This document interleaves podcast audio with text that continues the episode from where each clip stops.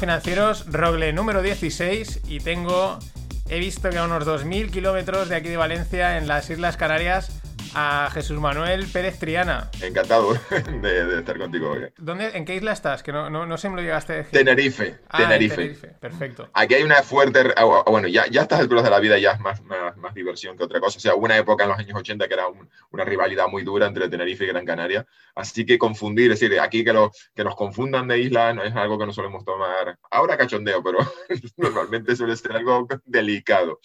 Era, un conflicto geopolítico, ¿no? Podríamos decir, ¿no? Ha sido siempre las dos islas mayores, siempre aquí siempre en Canarias hablamos de las islas mayores, que son Tenerife y Gran Canaria, y las islas menores, que son el resto. Aunque Fuerteventura sea la tercera en tamaño, es decir, que, eh, o la segunda en tamaño, sí prefiero que, eh, pero menores siempre en población, en población y en peso político. Y entonces han sido siempre pues las dos islas pujantes. Eh, las Palmas ha tenido siempre una burguesía más, más pujante, más cosmopolita, más abierta y de hecho, si uno mira el peso demográfico, Las Palmas, la capital, tiene, es decir, la es una isla mucho más macrocefálica, con una capital enorme, con cerca de 600.000 habitantes.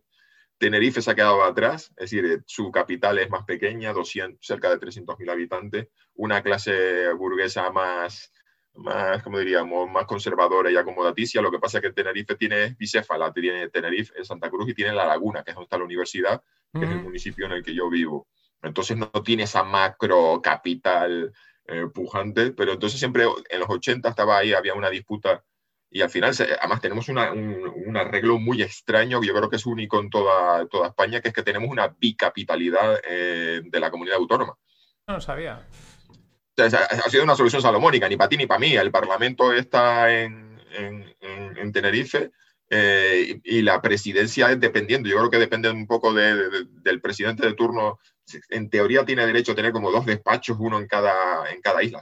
y luego hay una, eh, si hablamos del, de, de, la España de las autonomías y el gasto. Aquí en Canarias no solo tenemos por isla los cabildos insulares, sino que tenemos edificios de las consejerías de, mm, autonómicas duplicadas en cada isla. madre mía, estamos hablando aquí hablando de la geopolítica y los grandes conflictos internacionales y, hemos terminado explicándote, pero que Canarias es una cosa muy, muy rara, muy rara eh, dentro de lo que es eh, España.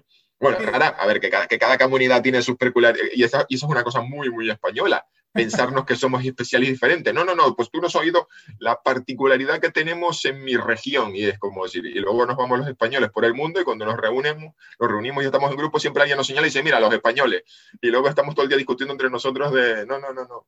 Es decir, no, no nos damos cuenta de lo muy parecidos que somos hasta que estamos lejos, y esa cosa de ir por el mundo diciendo, no, no, perdona, yo soy español, pero soy exactamente de la región de no sé dónde, eso es una cosa muy española. Eh, tú, no, tú no encuentras... Eh, muy típico. Yo lo, veo mucho con los pueblos, ¿no? O sea, los pueblos que están uno pegado al otro y se iban a matar. O sea, pero lo, típico de tirarse piedras desde pequeños tal y llevarse a matar. Pero luego están en Frankfurt y dice, oye, ¿tú de dónde eres? Tal, hombre, no sé qué, pero sí, hermanos, o sea, son eh, hermanos, ¿no? Pero aquí es, bueno, no hay... te, tiro la piedra, ¿no? O sea... Sí, sí, no hay nada que una más a los canarios que venga un peninsular a tocarnos las narices con, con la condescendencia, porque esa es una cosa que, ahora que está de moda todo esto de las personas de color y el, racismo y el walk y demás, y dentro de España yo lo noto de Despeñaperros para abajo, es decir, la, la, la construcción de una identidad española que es como, es un estándar, que es el mesetario. Y todo lo que se salga de ahí, los, los, los idiomas locales, ¿para qué hablas tu idioma local si tienes el español? Eh, esa idea de que los españoles de fuera de la meseta somos españoles defectuosos, porque no hablamos con el acento, eh, bueno, de España para, abajo, porque eh, nos comemos letras, pero las, las, en Canarias las S plurales se convierten en H aspiradas, las Z las convertimos en S, el ceseo, y por, su, por tanto nuestro español es un español defectuoso, que es algo que me lo han dicho a mí en Madrid. ¿Qué? Me, acuerdo, me acuerdo trabajar en una yo estaba en una ETT que se, trabajaba para una empresa de IBEX 35, no voy a decir que yo trabajaba para el IBEX 35, no, yo era un, yo era un mileurista en una ETT que trabajaba para una empresa, pero teníamos que hacer la formación en la sede central de esa empresa del IBEX 35, una de las empresas más señaladas de España, y alguien me dijo a él, las primeras semanas, yo, sí, sí, yo me di cuenta enseguida de que tú eras español, por, español, tú eras canario por lo mal que hablas el español y, hablamos, yo que tengo un libro publicado, colaboro en medios de comunicación eh, y, y, me daba cuenta de los errores de ortografía que cometía la persona que me dijo que yo se había dado cuenta de que yo no era peninsular por, por mi español erróneo, por mi español malo, a ese nivel. Entonces, estas cuestiones de identidad, entonces los canarios, que nos podemos estar tirando piedras entre nosotros, cuando nos sentimos agredidos por, por, por, por un peninsular, bueno, la reacción es muy, eh, sí, muy, muy, muy, tribal, muy de, muy de navaja, muy de navaja. Y eso, es, bueno, que luego, luego, lo pasa, ¿no? Que un andaluz y un canario y un gallego se reúnen y empiezan, a, y empiezan a hablar de este tipo de cosas y frente a los de la meseta. Es decir, que, que al final, que, que, la condición muy, muy, muy de nos sentimos que, que, nos tratan con mucha condescendencia por nuestra forma de hablar y porque estamos lejos y demás, es una experiencia compartida. Qué bueno, no, no, no, conocía, o sea, bueno, no he conocido así directamente a canarios o... Bueno, conocía a una chica, pero era curioso, o sea, no sé, o sea, en ningún, por ejemplo, nunca pensé en decirle qué mal hablas español, pues no pensé que hablase español, digo, simplemente habla a su manera, o sea, eh, porque mm, había veces que le decíamos, esta chica se llama, ahora no te sé decir si era de Canarias o de Tenerife, o sea, de la... Gran, Gran Canaria. Uh, cuidado, cuidado, cuidado, Con los de la isla de enfrente son Gran Canaria, no son Canarias. la estaba liando, la estaba liando, ¿no? Esto es un poco como cuando a un... entre comillas, ¿no? Que le dices a un... ¿Eres ruso? Y dice, no, ucraniano. Y dices, madre mía, ya la he liado, ¿no? Sí, no, y luego, y luego sí encima tenemos eh, Las Palmas de Gran Canaria, La Palma, Santa Cruz de Tenerife, Santa Cruz de La Palma, Gran Canaria, Canarias. Sí, lo de la, la toponimia aquí, la verdad que se nota que no, no, no, no sé, no, no tuvieron mucha imaginación cuando empezaron a poner nombres. Los claro, porque es, es, fácil liarse, es, que es fácil liarse, porque son, lo, acabas de decir, o sea, para mí es como si hubiese dicho todo el rato el mismo nombre, pues estás diciendo como versiones. Y esta chica lo que te contaba eh, era divertido porque a veces empezaba a hablar y decía palabras y decíamos, no te hemos entendido, porque hay, un montón de palabras, de para... Pero molaban un montón, ¿no? O sea, decíamos, ostras, pero, decíamos, háblanos como tú hablarías. Y era flipante, o sea, eh, flipante. Eso me, a mí me ha pasado con, eh, con, gente del Caribe, que estar en un grupo en Madrid hablando y, de repente, y yo, ir, yo ir captando, es decir, tener la gente que para la, conversación para pedirle que explique, y yo diga, espérate, no, no, pero si yo lo he entendido perfectamente. Y entonces darme cuenta, encendérseme la bombilla, de que en Canarias tenemos mucho vocabulario, bueno, sí, pero vamos, eh, nosotros no decimos eh, chaval, eso de chavales queda muy raro. Nosotros decimos pibe. No sé si ahora mismo está muy aceptado en la, pero eso es Argentina y meter la gamba, que es y viene del italiano campetear y una telera de pan, que eso se dice en Puerto Rico, y me ha pasado. nosotros, claro, Canarias fue un puerto de paso, fue el último puerto por el que pasaba toda la, toda la comunicación marítima española hacia, hacia América. Y luego creo que fue en el siglo XVIII el tributo de sangre, que como Canarias tenía eh, un derecho especial como puerto que se le permitía comerciar con Indias a cambio de que por cada 500 toneladas de mercancía que salieran hacia América había que mandar una familia para colonizar el Nuevo Mundo de tal forma que Canarios fundaron Montevideo y fundaron eh, San Antonio de Texas. Entonces, de esa comunicación y esa ida y vuelta, y luego ya el siglo XIX ya fue una inmigración, sobre todo a Cuba, para, por ejemplo, de la isla de La Palma, de ahí, y es una inmigración de ida y vuelta, no fue una inmigración eh, permanente. Y yo me enteré, o sea, yo, mi tatarabuelo iba a trabajar en, el, en la industria del tabaco eh, iba y venía. no esta idea del inmigrante de ahora acá y pobrecitos que se van y se bueno, no, no, no, iban y venían. Es decir, lo que se hacía, por ejemplo, eh, los españoles que van a trabajar en, eh, en la vendimia en Francia, que van a decir que, temporeros, es decir, es una mentalidad de temporero. Eh, pues de esa ida y vuelta, ¿no? Y, yo he hablado, claro, estar hablando con un cubano y me dice, ay, y te dice, esa expresión es cubana. Y digo, espérate, ¿y quién te dice a ti que esa expresión no es canaria y fue llevada a Cuba? O sea, es como diciendo, jaja, como los canarios habéis copiado de Cuba. Y yo diciendo, bueno, ¿quién te es que, ¿quién, ¿quién dice que esto no fue una expresión que surgió en Canarias, se llevó a Cuba? O sea, somos los únicos países, los únicos territorios del mundo donde no decimos autobús, decimos guagua en, en Canarias y en Cuba, ese tipo de cosas. Bueno, y lo que contabas, y es que eh, la lengua española, la lengua, sí, la lengua española tiene la particularidad que tiene una academia, que eso, bueno, fíjate, comparado con el mundo anglosajón, en el mundo anglosajón no hay una, academia de la lengua británica. Mm, tampoco, por ejemplo, hay un ministerio de cultura en Estados Unidos. O sea, en cambio, el inglés está en todas partes y las películas de Hollywood están en todas partes, pero ellos no, no tienen un, un, ministerio de cultura. Y aquí, en cambio, en España teníamos la, la, la, Academia de la Lengua que tenía ese concepto como era, su, limpia, fija y da esplendor, era y, teníamos el diccionario, el diccionario oficial, que eso es una cosa que no existe en el inglés. En el inglés tienes el Merriam-Webster, el Oxford, es decir, son, em, eh, son empresas privadas las que hacen un diccionario y a, los que la gente consulta, con lo cual allí, el, aparte que el inglés es mucho más flexible a, la hora de crear nuevos verbos y nuevas palabras y demás. Lo que me refiero es que ese criterio de que había una lengua estándar que era la buena, la, la correcta y que el resto éramos como, éramos como fotocopias fotocopias de la fotocopia de la fotocopia. Los canarios eran una fotocopia de los peninsulares y ya los chilenos eran la fotocopia de la fotocopia de la fotocopia. Ese, criterio se cambió por completo.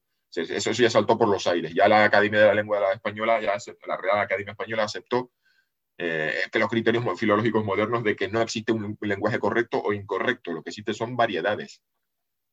Qué bueno. O sea, no es que haya, no es que, no es que como digamos, no es que haya un pato que sea, no hay un pato que es el pato correcto y luego el pato que tiene las plumas azules es un pato incorrecto, no, es un pato con las plumas azules, es una variedad, es una distinta especie, pues esos conceptos se han cambiado hasta ahora. Y claro, ahora ya la, eh, la, la, RAE es muchísimo más flexible a la hora de, introducir americanismos y demás. En fin, no, te, lo digo, no es porque yo sea ni filólogo, veníamos a hablar hoy de geopolítica, pero como canario, como me he sentido agredido muchas veces, no, no, pero está bien, eh, está muy bien saberlo. Es que sí, no sé, está muy bien. O sea, sí, bueno, parte del podcast este es descubrir este tipo de cosas. O sea, hemos venido a hablar de geopolítica, ahora, introduciré a Jesús o que se introduzca él. Pero oye, eh, esta cuñita pro canaria, pues está aquí metida, ¿no? Y oye, hay que, hay que, hay que reivindicarlo. A mí me parece, me parece muy bien. De hecho. Y fíjate que, no estoy hablando de una identidad que tenga que ver en lo político, de, ah, esto, y esto supone, por tanto, que automáticamente nosotros tengamos derecho. No, no, no, simplemente somos diferentes y, y entender eso, entender eso. Que, que, vamos, que a veces te, te, tienes que explicar. y, como me he explicado tantas veces, yo, yo, que no tengo ni idea de filología, he estado terminando leyendo artículos sobre conceptos, entendiendo criterios filológicos y demás. Digo, oye, ¿por qué? Porque a mí me han dicho ¿no? que yo hablo mal hablo mal y encima salgo en medios. Y digo, madre mía, digo, yo que salgo en medios y que, y que me gano la vida escribiendo y resulta que, que mi español es malo. Y me quedo, wow, wow. Nada, esto son gente que no gente que no lo pilla, ¿no? O sea, eh, la verdad es que es, eh, de todas maneras, en cualquier caso es una situación curiosa, ¿no? Porque estáis allá abajo. Eh, hay que. Ya es curioso, o sea, bueno, por la. sí, estamos en África, estamos en África, que la, gente, que la gente se olvida que estamos en África. Y claro, también también, bueno, sí, estamos justo en el borde, es decir, a la altura, la misma latitud de, donde, entre la frontera entre Marruecos y, el Sáhara. O sea, estamos en el borde ahí del África subsahariana. Entonces todavía, todavía, pues claro. Eh, ah, bueno, esto es decir, nosotros, pues, más curiosamente, ¿no? Geográficamente estamos en África, pero no, em, si la historia de Canarias siempre ha vivido de espaldas a África, la colonización del Sáhara empieza en el siglo final del XIX, es decir, eh, los, mm, Canarias siempre miró para América. los canarios terminaron fundando eh, San Antonio de Texas y, Montevideo, pero a nadie se le ocurrió montar una ciudad en la costa del Sahara Occidental o en Mauritania. O sea, culturalmente, o sea, entonces físicamente estamos en África, eh, políticamente en Europa, porque somos miembros de la Unión Europea y somos parte de España totalmente, y siempre miramos hacia América Latina. Bueno, claro, aquí la, la, música popular no es el flamenquito, aquí, aquí es la salsa y el merengue. Qué bueno. Aquí, aquí, en la. Sí, yo, me refiero que, bueno, que. no, no, no, ah, perdón, sí, sí, perdón, te he interrumpido. nos entrecortamos. No, ahí yo, uno de los. Quizá es un personaje muy polémico, pero quizás uno de los que más ha sacado el nombre de Canarias últimamente eh, fuera de Canarias, ¿no? Y, un poco bromeando, pero también contando estas cosas, es Ignatius Farray. Oh, oh, estaba, hace, hace, hace, 15 minutos estaba viendo un vídeo de... Eh, recuerdo, recuerdo un vídeo que, es que ya, no, ya, no está, ya, no, está, porque es en el Teatro Clara Campo Amor y no está en YouTube, pero era buenísimo. Y el tío hay un momento que se para y dice, yo estaba ahí en la para, en, para subir al aeropuerto, ¿no? Algo así, en, en, en la cola y estaba ahí la la Guardia Civil, dice, y me quedé mirándole y le dije, geográficamente soy africano, así, ¿sabes? Y, lo mismo que te está diciendo, dándole ese toque de humor, pero de realidad también, ¿no? Eh, creo no se trataría de eh, pata negra, creo que era un espectáculo en un teatro. Eh, ah, en ese, en, ese, en ese hay una frase que yo la he repetido millones de veces, cuando dice, Canarias está llena de gente que canta cuánta añoranza siente por su tierra y empieza a imitar una canción, yo quiero volver a mi tierra, guanche. Y te lo dice gente que no ha salido de allí en su puta vida. Y ese sentimiento de nostalgia sin haber salido de tu tierra, sin haber salido de tu tierra, eso es muy, muy canario. El, el, hecho de vivir en una isla, que por cierto yo conocí a un chico que vino a estudiar ingeniería, era si era el programa Seneca o trabajaba que era valenciano y, se, me contaba que se sentía agobiado en Canarias, en Tenerife, porque él conducía y, y, llegaba al mar enseguida. Era esa sensación de se te acaba, se te acaba la tierra y, estoy como atrapado, estoy como, sí, decir, atrapado. Y nosotros los canarios, en cambio, lo entendemos como un horizonte infinito. estamos libres, somos libres porque tenemos el horizonte, el horizonte infinito del mar. Y cuando llegamos a Madrid, las primeras veces, yo me acuerdo con 19 años, sentirme totalmente perdido. Y edificios, edificios, edificios. Y, y, y, me acuerdo viajar a, y fuimos a, a, Toledo o, sí, a algún pueblo, no me acuerdo dónde fuimos a dónde. Y, y no vi, yo miraba y estaba todo el rato mirando por la ventana del tren y, me, y yo decía, pero raro el horizonte, qué, qué raro el horizonte, no veo el mar. Entonces nosotros tenemos un sentimiento de apego enorme a la tierra, una sensación de, de pertenencia a la tierra. Un incendio, claro, aquí un incendio forestal de que arrasa 1.500 hectáreas es un incendio forestal grave. Eh, en California arden 50.000 eh, y tú dices 50.000 es Tenerife. allí las autoridades dicen que damos por perdido a las primeros 5.000 hectáreas y vamos a hacer un cortafuego para que no se pase al Parque Nacional. Y tú dices, madre mía, 5.000 hectáreas es la masa media.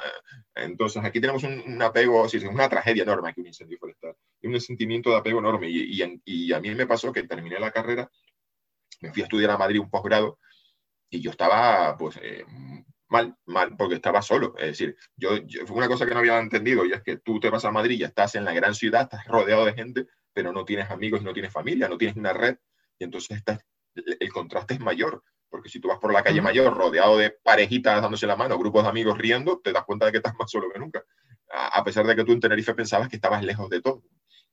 Y, y por el camino, del, después de acabar el posgrado, fui con varias personas de mi promoción, y, y, fueron cayendo una detrás de otra, y me, ya, ya ¿sabes? Todo, cada cierto tiempo recibía la llamada, Jesús, que me vuelvo para Tenerife, que no lo aguanto y yo era el que más me quejaba, pero yo fui, sí, me fue una sensación extraña de, ver a los otros que parecían que estaban mejor integrados que yo y cada cierto tiempo iban cayendo, que me vuelvo, que me vuelvo, que me vuelvo, que me vuelvo, que me vuelvo. Esa cosa del terruño, del me voy a estudiar a Madrid, pero pillo el primer puente que pueda para volverme a mi casa, es una cosa muy, muy canaria. Y, y a Ignatio lo reflejaba en eso de Canarias está llena de gente que canta cuánta ignorancia siente por su tierra sin haber salido de allí en su puta vida.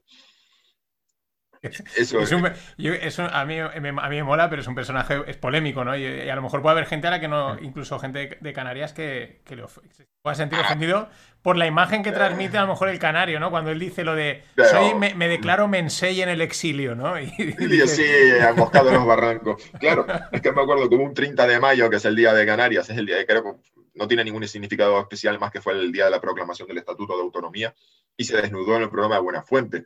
Y, claro, siempre es como, qué vergüenza que este mamarracho nos represente, pero vamos a ver, eh, que sea canario no quiere decir que tenga él sobre sus hombros que representar a todo el...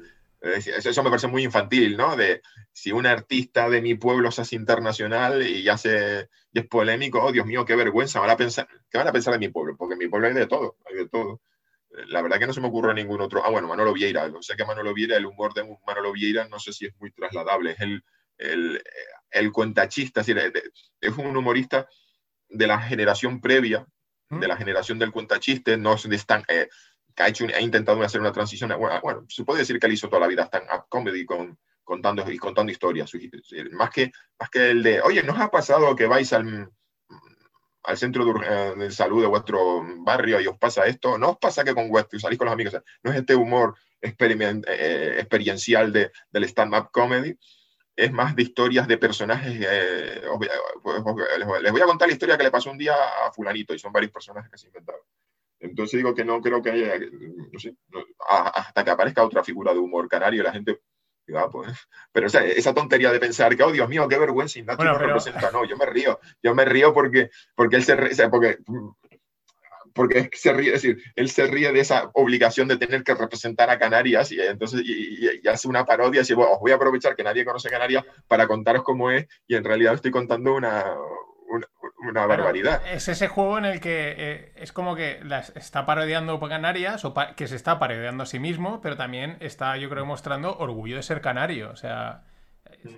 claro, esa idea de somos africanos, sí, sí, claro, vamos a tapar, además, esa idea también de cuando eras canario y te viajabas en los 80 y en los 90, antes de, no sé, antes de internet y donde, claro, a, la generación previa piensa que tú te informabas de lo que pasaba en cualquier sitio o tu impresión era sobre películas, series, reportajes, periódicos y revistas, no, no, no es que tengas millones de youtubers y gente poniendo Instagram y llegas, sino que tu, tu imagen, de, tu percepción de los sitios es más, más, más distorsionada y más mítica. Y, y, entonces, eh, eh, él está jugando con eso de, venga, vamos a, cuando, en la península los canarios percibíamos que nos veían como seres exóticos, pero, pero, pero tenéis agua corriente, tenéis luz, vivís en chozas al lado de la playa, vivís bajo un cocotero, aquello es como el Caribe. Eh, y entonces, pues venga, vamos a reírnos nosotros, de, vamos a reírnos nosotros de esos estereotipos muy anticuados, que a lo mejor ya, ya nadie la tiene en la península, pero, pero los canarios a veces sí tenemos ahí como, madre mía, que en la península se piensan que esto es como, como una mezcla entre África y el Caribe. Pues, pues venga, vamos a reírnos de eso. Y él, le da el giro de tuerca porque él siempre juega con eso, al darle el giro de tuerca a todo. Ya, Y ahí era el límite. A mí me parece un, un genio pero es verdad que entiendo que haya mucha gente que pueda no molestarle. Pues, incluso es, una, es un humorista que en algún momento, a, incluso a, mí te puede haber ofendido en algún momento con algo que ha dicho. Yo me acuerdo, yo le vi un, no lo voy a comentar, pero aquí vino en Valencia, fui con unos amigos y dijo una, pero una barbaridad. O sea, una barbaridad de una persona con síndrome de Down famosa, conocida. Una barbaridad que se, se quedó. No lo he visto, no, porque en cualquier coña siempre hay gente riéndose, pero se quedó todo el mundo en serio callado, como diciendo has cruzado la línea, ¿no? O sea, pero bueno, es un juego, ¿no? Es un juego. A ver, a ver, es un juego y yo lo entiendo. Y a ver, y, lo explica así. La idea es, mm, él como humorista es un, trapecista. Es decir, él hace como una pirueta y a veces se la pega. A veces, que a veces, si yo fuese amigo suyo, si yo fuese amigo suyo, le diría, has dicho una gilipollada, tío. O sea, eh, eh, has intentado, has decir, venga, voy a intentar hacer una pirueta y voy a poner aquí una piscina con pirañas y yo voy a hacerlo con las manos atadas. Y es como que él se pone a sí mismo el desafío. Voy a intentar decir, hacer broma de este tema ultra polémico. Y es como, voy a intentar, voy a intentar con mi moto saltar cinco autobuses de largo. Y se mete una hostia porque le ha salido mal, porque ha calculado mal. En su caso no se trata tanto de una habilidad física como como intentar hacer humor con eso. Y se pegas unas hostias y dice unas cosas inapropiadas en el sentido de, uy, ¿sabes? Pero yo no pienso que por tanto, o sea, yo no entraría en el juego de, venga, vamos a cancelarlo porque ha dicho algo machista o no, sino que digo, te has cagado, la has cagado, tío. Hay que reconocer que la has cagado. Esas cosas no tenía gracia. Tú pensabas que ibas a, voy a coger, voy a meter, es como, como un malabarista que dice, con tres, cuatro bolos, voy a hacer un chiste con síndrome de Down, la familia real, eh, la gente que ha muerto con el coronavirus y, venga, lo voy a, intentar y, le caen los cuatro bolos eh, en la cabeza y, se, y, se, hace, daño a sí mismo. Pues es, así como percibo yo a Ignatius. Entonces, el mérito de Ignatius es que si otro humorista eh, pues va a lo seguro, venga, eh, y, no voy a decir nombres, pero, pero veo los vídeos y digo, madre mía, tío, verdad, que esos humoristas que ya que tienen una base de fans y entonces ya hacen humor diciendo las cuatro frases, bueno, eso es. Eh, vamos, eh, me pone en negro. o sea, además. Eh, ese tipo. Sí, que es, es, que es como guionizado, ¿no? Además, a mí me mola mucho el. ¿Cuál era? Ahora ya no lo veo mucho, el programa este de. Ah, el de. Joder, el que está cansado y colubí. Que van ahí en, Madrid con Pepe. Joder, no me sale el nombre, ¿no? Javier Cansado, Pepe Colubí y. El de. Joder, Ilustres Ignorantes. Y ese, cuando yo lo empecé a ver hace un montón de años, hace tiempo, pero molaba porque a los, a los dos humoristas que llevan eh, se nota cuando uno es bueno y no. Porque cuando se nota los que saben improvisar, los que son cracks están allí y da igual la pelota que les tiren, que la cogen y bla, bla, bla, y dices, guau. Y los otros que otras veces los ves graciosos y de repente llevan ahí y dice, ah, estás fuera de guion, ya no sabes hacer gracia, fuera, ¿no? y, realmente te quedas, y te quedas con cuatro humoristas, ¿eh? O sea, literalmente de España te quedas con cuatro o cinco humoristas que digas, este ponlo donde quieras, no le des ni, ni, guion ni nada, va a sacarlo adelante. Y el resto de las que es muy guionizado. Y se nota al final, ¿no? Mm. Y hay una cosa, bueno, tampoco, y yo, yo creo que con Ignatius, me acuerdo que una vez vi, ver un pequeño vídeo de una especie de making of y te dabas cuenta de que incluso las pausas, la, lo que se desviaba del tema y volvía, todo eso estaba perfecto, sea, la mecánica perfectamente elaborada que él tenía. Eso. Yo, yo, me recuerdo, eso, Pata Negra, era un, un, monólogo de él en un teatro lleno, que por cierto, ese, vídeo desapareció, se está lleno de frases geniales. Fue, yo, fue un momento, yo creo que, eh, que él tuvo su impacto con con un canal Paramount Comedy, fue, o Comedy, sí, Paramount Comedy, porque en España Comedy Central es estadounidense, y de, por, la, por la comedia más tradicional, fue por, la, por así decirlo, por, por, los ámbitos de la comedia más tradicional, de espectáculo en un teatro enorme y con un monólogo, porque luego él ya pues, se ha dedicado más a siempre actuaciones en sitios relativamente pequeños, improvisando mucho con la situación, con las cosas que van pasando en la propia sala, eh, y, y rompiendo por completo las expectativas de venga, voy a sentarme aquí que me van a contar cuatro chistes. Eh, porque yo... me acuerdo estar aquí en Tenerife viendo un espectáculo suyo y era la sensación de llevamos 15 minutos y todavía tengo la sensación de que no ha empezado, de que solo se está riendo de lo que está pasando en la sala y, y, y riéndose de la propia situación de todo el mundo está aquí esperando que yo empiece a contaros. Bueno, pues cuando...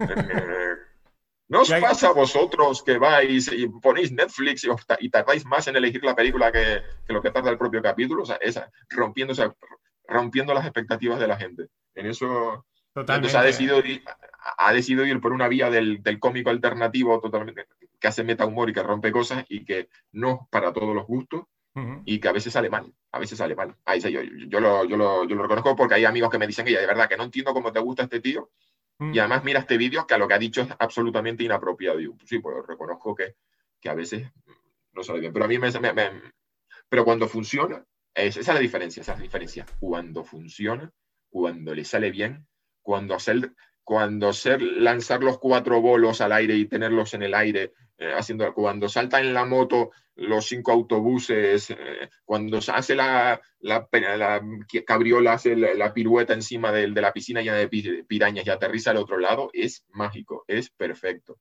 Y hay, y hay, hay frases que hay momentos suyos como aquello de que la democracia es el sistema que garantiza que no seamos gobernados mejor de lo que nos merecemos.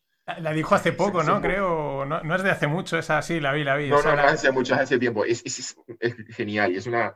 Eh, trasciende el humor para decir, madre mía, este tío podría estar en una aula de filosofía, podría estar en una clase de literatura, sí. podría estar en una tertulia política. Es, es un humor tan bueno que trasciende todo ello. Sí, sí, es el... Y bueno, y, y, y hablamos, aquí, aquí, aquí, estamos hablando de geopolítica, ¿no? que, que, bueno, pues, eh, pero bueno, esto es lo que, esto es lo que me, a mí me mola. Eh, y, pero bueno, voy pues, a... genial, me encanta. Pues mira, mira, acá ha sido casualidad que además estaba viendo un vídeo de, de Ignatius hoy y que, y que, y que lo sigas y que, y que entiendas lo que intenta hacer. Eso, eso es, es, más, que, más, más que entender el humor, intent, entender lo que intenta hacer y entender que eso es un juego que a veces sale mal. Sí, eso. Además, él lo dice. Él, en, yo, en aquella vez que estuve aquí en Valencia, primero él entró y lo, lo, que hizo fue detectar en la primera línea a dos parejas y pam, pam. o sea, pero metí, haciendo los chistes de ellos, que te, yo, si, si, hubiese sido la pareja, o sea, era. Pero luego él lo decía, dice: Mi sueño es, creo que, no sé, hablaba de un cómico americano, no sé cuál era, que estaba en un stand-up comedia americano, y llegó la policía y lo esposó y se lo llevó, porque había dicho barbaridades y se lo llevaron. Y él decía que decía algo así como que acabar cualquier actuación sin ser esposado, que, era, que su carrera estaba siendo un fracaso desde siempre, porque fracaso. nunca había ido la policía a llevárselo, ¿no? O sea, y ahí, Yo, ahí, ahí, lo entiendes decir, vale, eh, esta es la línea a la que juega este tío y tengo que estar preparado que puede que me ofenda a mí, o sea... Literalmente. Yo, yo, yo, yo, lo vi en un espectáculo y, y la chica estaba en una pareja y en, en, un momento él fue al baño, ya le empezó ahí y ella le devolvía. Pero era, era, era como ver, era como ver un, un partido de tenis un gran slam. O sea, la, la, pelota volaba en las dos direcciones y él se estaba dando cuenta de que era burrada que le soltaba, burrada que ella le devolvía. Y al final le pidió un aplauso para pues, diciendo, madre mía, qué bien lo ha jugado. Y dice, ya está, me está, está empezando a dar vergüenza. De cómo, de cómo, me siento vergüenza, me, me da vergüenza decir todas estas chorradas porque estoy como forzando, forzando, forzando. Y ella, boom, le devuelve, se las devolvía todas. La verdad que estuvo muy, muy bien. Por eso te, te, te da la sensación de que dices, oye, espérate, pero yo no venía a ver un monólogo de humor, porque lleva aquí 15 minutos riéndose de la pareja de esto, haciendo humor, haciendo cómplice a toda la sala de vamos a reírnos de esta parejita ahí, de las respuestas avergonzadas de él, que intenta como quedar bien, quedar de chulito, ella sí le sigue la corriente. Y entonces digo que, pero eso, pero al que lleva una expectativa de humor tradicional, pues, pues además te das cuenta de que él lo está haciendo, ¿no? Como que venga, mm. ahora está todo el mundo esperando que voy a contar una historia que va a tener un nudo y va a tener un desenlace y viene, viene el, el, el, el personaje era así. Eh, si por, yo alguna vez he ido. La, ha coincidido estar en Madrid por Malasaña, que es por donde él vive. Y me acuerdo una vez, era diciembre. Y te lo cruzas eh, con el pantalón corto. Pantalón corto. con, su, con el personaje, pero ya. Porque yo no sé si juega a llevar el personaje siempre o a decir, no, no, es que yo soy así. O sea, os creéis que es un personaje, pero el personaje no tiene nada. Me exactamente. En un avión viajando, yo ahí con mi, me acuerdo, en el avión me pongo la chaqueta, cojo la mochila, voy a salir del, del avión y me lo veo a él ahí esperando que pase toda la fila en pantalones cortos. Yo diciendo, madre mía, invierno Madrid. Yo la verdad que ya, ya no sé, ya no sé dónde, termina el personaje. Bueno, Jesús es. Bueno, cuéntanos. Eh, porque Jesús, ya, hemos dicho que veníamos a hablar de, geopolítica. Quizás esto que hemos hablado es geopolítica, no lo sabemos. Pero, pero bueno, cuéntanos eh, a qué te dedicas tu trayectoria y, así ponerte, pues la gente te ubique, ¿no? Mira, pues ya, yo sí voy a empezar por un sitio, empezaría por la Universidad de La Laguna. Yo, además, se fue una cosa muy rara porque yo hice, estudié FP, formación profesional, electrónica, informática. Yo era el típico, bueno, eh, yo, yo el arquetipo, yo era el arquetipo de empollón friki eh, que iba para informática. Y con 23 años mi padre me dijo, tío, que después, de después del bachillerato hiciste formación profesional, eh, estás trabajando pero muy mal, sin contrato y demás. ¿Tú no has pensado irte a la universidad a estudiar ingeniería? Y, y tener una buena carrera y una buena vida. Y yo dije, no, no lo dije así, pero así como siendo, la única forma de que llegues lejos en informática es que hagas una carrera. Y yo, y le dije así, con 23 años, es que de verdad, si yo fuese a empezar una, la universidad ahora a estas alturas de la vida, es que no me metería, renunciaría a todo esto, me iría a por las ciencias sociales, que fue como... y dio la casualidad que ese año salió una noticia de que se iba a crear la Facultad de Ciencias Sociales en la Universidad de La Laguna y que era la carrera de Sociología. Entonces yo la verdad que negaba lo pienso. Si se hubiese creado la de Antropología, me habría metido en la Antropología, si se hubiese creado la de Ciencia Política. Total, que yo aterricé en Sociología eh, y además hay una cosa muy curiosa y es que yo era un desastre de informático. Es decir, yo sí, supuestamente era lo que quería hacer en la vida, pero yo me pasaba todo el día leyendo de todo. Y por cierto, creo que lo tengo por aquí. sí, eh, el libro de Alvin Toffler, La Tercera Ola, que en el año 80 planteaba todo lo que era la sociedad de la información. Y bueno, sí, entonces yo llegué a la universidad y con ese bagaje de, informático dije, ya está, me voy a, dedicar a estudiar la, globalización y la, era, y la sociedad de la información. Porque había un tipo, no sé, no sé si en España lo conocen, se llama Manuel Castells, que en el año 96 había sacado la era, una, aquí en España se publicó como trilogía, una, la era de la información. Estoy buscando. Ah, vale, sí, lo tengo. Es que encontré en una librería de viejo, en la librería de segunda mano, encontré una primera edición de la, de la tercera ola de Toffler y lo tengo ahí guardado con mucho cariño. Porque yo, esa fue la lectura que yo llegué y dije, ya está, me voy a dedicar a esto. Y entonces llegué a la, Universidad de La Laguna, además en el año, la chiripa o la, no chiripa, pero fue un momento crucial. Yo llego, empiezo la carrera el 6 de octubre del 99, que fue el primer día que piso la universidad, y el 30 de noviembre, o sea, al segundo mes, eh, fueron las revueltas en Seattle del movimiento antiglobalización. Y yo dije, ahí va, esto todo está empezando a cobrar sentido y tal. Eso, yo iba por ahí. Pero me se cruzó por mi camino un profesor de ciencia política que, que se dedicaba a, Oriente Medio. Y yo decía, a ver, yo como friki, eh, aparte de friki informático y demás, videojuegos, una de las cosas que me volvía loco eran los simuladores y, los, videojuegos, y los juegos de guerra y demás. Pero eso para mí era una fricada, eso era como lo que hacía en mi tiempo libre. Y él ahí escribiendo sus artículos y sus cosas y dije, ah, pero espérate, pero espérate, que esto de la guerra y de los conflictos y demás se puede, se puede abordar desde un punto de vista académico y serio. O sea, eh, ¿se puede uno ganar la vida con esto de, de la guerra y la muerte y la destrucción? Y, y, entonces mandé a la porra todo lo que era el... el, el, no, no lo mandé a la porra, porque fui a cabo guerras posmodernas y viene de ese bagaje.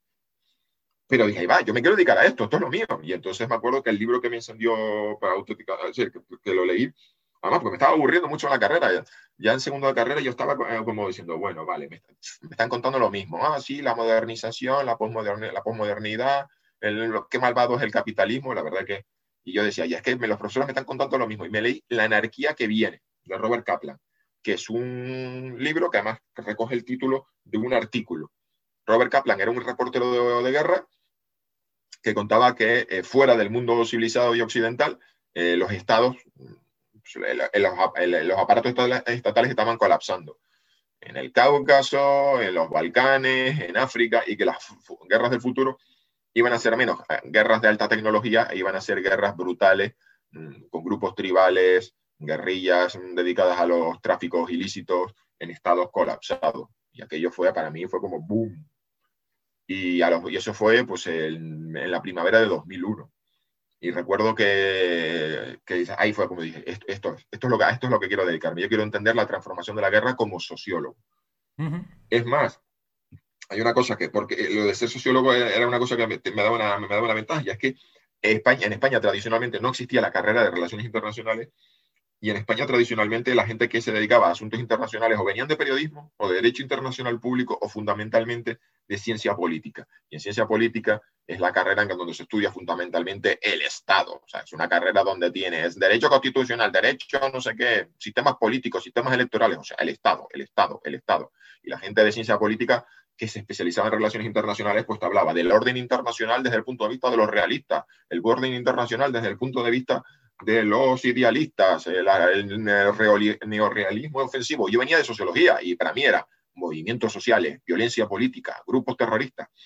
Y me acuerdo estar sentado con, con, mi profesor, con ese profesor allá por mayo de 2001, que acababa de salir la iniciativa de defensa estratégica, que no se llamaba así, se llamaba el sistema de defensa antimisil, algo así que planteaba el, sistema de defensa eh, el EPMD fue en la, eh, no, espera, el SDI, la iniciativa de defensa estratégica fue en los de Reagan en los 80, que era un macrosistema para parar los sistemas, los misiles soviéticos, y el presidente George Bush quería hacer una cosa más chiquitita para caso de que Irán o, o Corea del Norte, que eran lo que se llaman los rogue states, los estados canalla, los estados que van por libre, disparasen un, un puñadito de misiles. Y eso se llamaba eh, el, sistema de defensa contra misiles balísticos, la BMD me acuerdo tener una, una, charla con él, porque yo iba a su despacho eh, a hablar del humano y lo divino, y, tuvimos la conversación y yo le dije, Estados Unidos se está equivocando con esto de la iniciativa de defensa de misiles, su principal amenaza son los grupos terroristas. Y que yo le dije, wow, si yo hubiese tenido un blog, esto lo hubiese contado yo en mayo, eh, mayo de 2001, ¿dónde estaría yo? ¿A un ¿El gurú o en Guantánamo? O sea, eh. y me acuerdo que le dije, digo, porque el principal problema es que, además, estábamos, ya estaba de acuerdo, no, no fue que yo se lo dije y él me dijo, ay, qué interesante, no, no, sino que estábamos absolutamente de acuerdo. Y yo le dije, digo, es que un día de estos lo, los terroristas estos van a montar, meter un susto en Nueva York. Y lo dije así, un susto en Nueva York, porque yo además se me había metido en la cabeza El Quinto Jinete, que es una novela que había leído yo de niño eh, de Dominique, de, sí, los 80 90, a principios de los 90, de Dominique Lapierre y Larry Collins, que era un intento de chantaje nuclear que llevaba la, Libia de Gaddafi, que colaban una bomba nuclear en, un bidón, me acuerdo, eh, la, descargaban en Nueva York y hay una trama de que Gaddafi iba a hacer un chantaje nuclear a Estados Unidos. Tengo una bomba y no te voy a decir dónde, de Estados Unidos, y la voy a hacer estallar si no, si no le, me levantas las sanciones y no sé qué. Bueno, y yo pensaba, no, tenía eso en la cabeza, ¿no? Nueva York, un bombazo. Y además estaba en la, era la época del 2001 todavía, yo estaba pensando, Vete tú a saber si hay maletines nucleares ahí de la, de la Guerra Fría perdidos por el mundo. Y nada, bueno, pues me acuerdo, el 11S, yo tenía un examen de la convocatoria de septiembre de, teoría sociológica y era de madrugada y yo dije, qué va, Dios mío, son las tres y pico de la mañana, me quedan un montón de temas que estudiar, nada. paso, es decir, no me voy a presentar. Me fui a dormir, digo, pues además estaba reventado y, cuando, y me despertó a la televisión del vecino, porque se notaba que había pasado algo, habían subido el volumen y yo tenía la sensación de que había pasado algo gordísimo. No sé por qué, fue una sensación de gordísimo y ahí cuando encendí, puse Antena 3 y estaba el, el, Matías Prat eh, con lo de, es un segundo avión, es un segundo avión. Y, bueno, pues ahí ya, imagínate, estás, estudiando sociología, dices, me quiero dedicar a los conflictos, me quiero dedicar a, estudiar la transformación de cómo nuevos actores, como los grupos terroristas y demás, y que fue, vamos. Yo ahí en, en, julio del 2001 estaba subido en las torres, ahí arriba, con los prismáticos. Y el, el, el shock era. O sea, eh, estaba viendo y digo. Es que estás viendo la torre con el humo y dices. Hace dos meses estaba yo ahí. o sea. Y luego cuando ya. No sé, era. Pero no era aún muy consciente, ¿no? Era como casi como si estuviese haciendo una peli, por así decirlo, aunque suene fuerte, ¿no? Porque era tan, era tan irreal que dices. Eh, pero esto, esto que estoy viendo, ¿qué es? Bueno, voy a seguir viendo. es real, pero, es, pero sí, sí, es de esos pocos momentos en tu vida que tienes la sensación de, una sensación, eh, de enorme irrealidad, de que esto, estás viendo cosas que hasta ahora en tu vida solo habías visto en las películas. Y bueno, luego, y luego entonces terminé la carrera, y bueno, ya para, digo, para, ya, ya, al terminar de rematarlo, me, me, fui a Madrid a estudiar y me pilló el 11M en Madrid. Y ya fue como, claro, porque yo, mi, mi, perspectiva era, vale, me quiero dedicar a, a, estudiar la transformación de los conflictos estoy viendo que cada vez los, actores más relevantes son los actores no estatales, pero en el ámbito internacional. Movimientos como el movimiento antiglobalización, que es transnacional, que no tiene una estructura eh, jerárquica, sino que es eh, una, una red distribuida. Tenemos grupos difusos como las redes terroristas, pero siempre lo había visto desde la perspectiva de, pero esto le pasa, o sea, estas son cosas que pasan lejos. Sí, el movimiento antiglobalización la lía gorda en Seattle en noviembre del 99, luego la, la lió en Praga en el verano de 2000 y, luego en Génova en el 2001. Los grupos terroristas internacionales operan en el ámbito internacional, pero siempre lejos de casa, porque además esto de, del 11 se pasó en Estados Unidos porque entre nosotros, a ver, que Estados Unidos, claro, es un país que, que tiene intereses globales, la, la, va liando por ahí y, y esto es flujo y reflujo, acción y reacción. Es decir, siendo terrible, siendo algo terrible, la percepción que teníamos como sociedad española era, bueno, eh, sí, es triste, pero eh, en cierta forma comprensible, porque decir que esto les pase a ellos, pero en el 11M fue la bofetada en la cara de no hay un dentro y afuera, no hay una torre de marfil, no hay un, no hay un, no sé, un no estamos, aislados, no estamos aislados del mundo, estamos dentro del mundo. Exacto, estamos en el mundo. Y entonces ahí fue ya cuando al mes, yo creo que al mes de, de, de, sí, de la sí, sí, porque fue en abril, fue en abril de, de, además fue, me acuerdo cuando estalló el edificio en Leganés, fue, sí, porque las células estuvo por ahí mm. perdida aún hasta que asaltaron los, los geos. Y fue el día que me levanté y dije, quiero escribir un libro. Esto lo tengo que, esto lo tengo que contar en un libro y tengo que, y eso fue en el 2004 y en el 2005, pues ya directamente mm, eh, registré el dominio de guerraspostmodernas.com. Ya fue en marzo, algo así. Digo, ya está, me voy a dedicar a esto y además voy a utilizar el, el, blog eh, como, un blog de notas. Es decir, voy a ir empezando contando cositas. Qué bueno. Creando el hype para el, para el libro y, y el libro al final salió en el 2010 y por el camino, pues, pues, en fin, evidentemente me tuvo que, te dije que había trabajado en el IBEX 35 en una empresa de TT, sí, por el camino yo hice de todo, es decir, en el sentido de que trabajé en cosas que no tenían nada que ver, porque fui acumulando, pues, mm, publicaciones eh, académicas, es decir, saqué mi libro y demás, pero yo tardé mucho, mucho, mucho, mucho en llegar a un sitio en el que yo diga, pues todo esto me ha servido para, para, trabajar y, luego al final he terminado trabajando en el ámbito de la inteligencia pública y privada. Pero eso ha sido un largo recorrido que no se lo recomiendo a nadie, no sé, pero en el sentido de que, eh, que yo he seguido un camino muy lleno de zigzags, lleno de muy zigzags, porque además, eh, eh, y esto es una cosa que sí, mm, que, que sí me ha caracterizado a mí siempre y que ha sido una cosa, y es que el, camino tradicional es, yo me levanto por la mañana y digo, bien, estudio la carrera y digo, vale, pues yo me quiero dedicar a Latinoamérica y quiero ser experto en Latinoamérica. Y entonces el camino es que tú te intentas congraciar y ganarte la amistad de los profesores especializados en, Latinoamérica, quizás el catedrático, terminas la carrera y le dices al tipo, es que estoy pensando que yo quiero dedicarme a esto académicamente, pues dice, venga, vale, pídete una beca FPI de formación de profesional eh, personal investigador. Si te has conseguido congraciar suficientemente con el profesor, porque ese es el sistema español, de buscarte un, un padrino, pues ahí ya te quedas en el departamento como investigador, cobrando una mierda, viviendo en casa de tus padres o viviendo en un piso de estudiante, y estás ahí acumulando, publicando, publicando, publicando papers y papers, yendo a congresitos y haciendo el trabajo sucio al catedrático, de, el, hombre, el, buen hombre no se, no se aclara mucho con internet, no se aclara mucho con el inglés, y tú le traduces tal, entonces tú apareces ahí como eres el negro de él, o en todo caso apareces como en segundo lugar de sus artículos, y bueno, y después de muchos años de estar ahí a la rueda de este hombre, pues sale una plaza de profesor y como tú eres el, el, su protegido, pues él hacen que la plaza salga para ti. Y entonces dicen, el departamento de no sé qué busca un especialista en Latinoamérica. Y ahí son las peleas de la universidad. Yo en esa pelea, en ese mundo nunca entré. En ese mundo nunca entré. sino que yo fui saltando. Y me pasó una cosa en el 2005.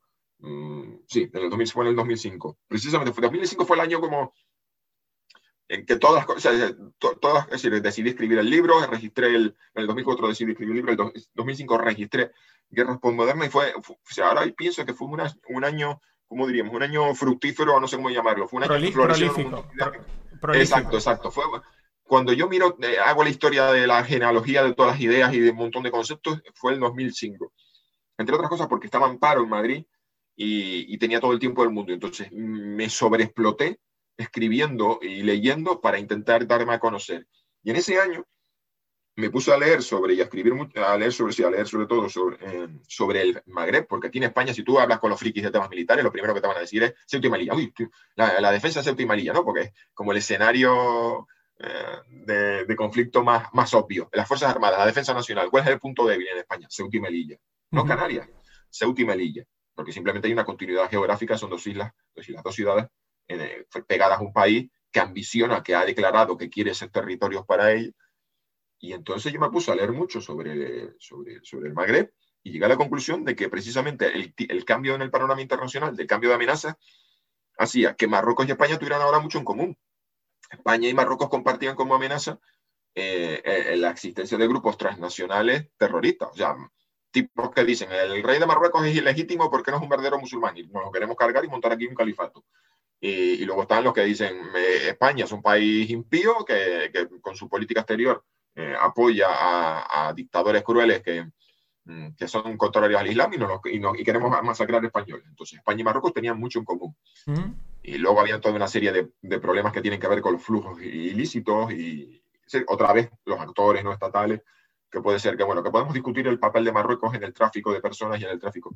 Pero la idea al final era que España y Marruecos se sentaban en la mesa a negociar los problemas comunes y eso, y eso de que España y Marruecos fuesen rivales geopolíticos no tenía una consecuencia inmediata a corto plazo. Y donde yo estaba viendo que realmente estaban los problemas viniendo era muchísimo más al sur, el Sahel. De ahí fue cuando acuñé el concepto de flanco sur profundo. Flanco sur era un concepto de la OTAN de los años 80 para referirse al arco mediterráneo, lo que había frente a los soviéticos y el grupo de ejércitos, grupo de fuerzas soviéticas en Alemania, era como el grueso central de la hipotética Tercera Guerra Mundial, y el Mediterráneo era el flanco, o sea, un lateral, un costado. En términos militares está el frente y luego están los flancos. Y el flanco es el costado. Flanco sur es el costado. O sea, lo que iba a pasar en el caso de una tercera guerra mundial en el Mediterráneo era secundario. Pero, pero, pero bueno, pero ahí estaba España, y eso era el flanco sur. Y yo cogí ese concepto y le añadí flanco sur profundo. De que nuestras preocupaciones pueden que estén en otro lado, pero para España eso es importante. Y yo creo que además fue como de las primeras personas en España que alerté sobre eso. Yo creo que es que no recuerdo en, otra, en aquella época. Puede que haya algún artículo de prensa, puede que haya algún estudioso, pero fui el primero que estuvo ahí dando, dando el coñazo con eso. Y en el año 2008 presenté una comunicación en un congreso donde articulé ya eso en un paper académico. Y luego pasó el tiempo y, de repente estalló eh, con la operación Cerval, o sea, cuando la crisis de Mali y tal.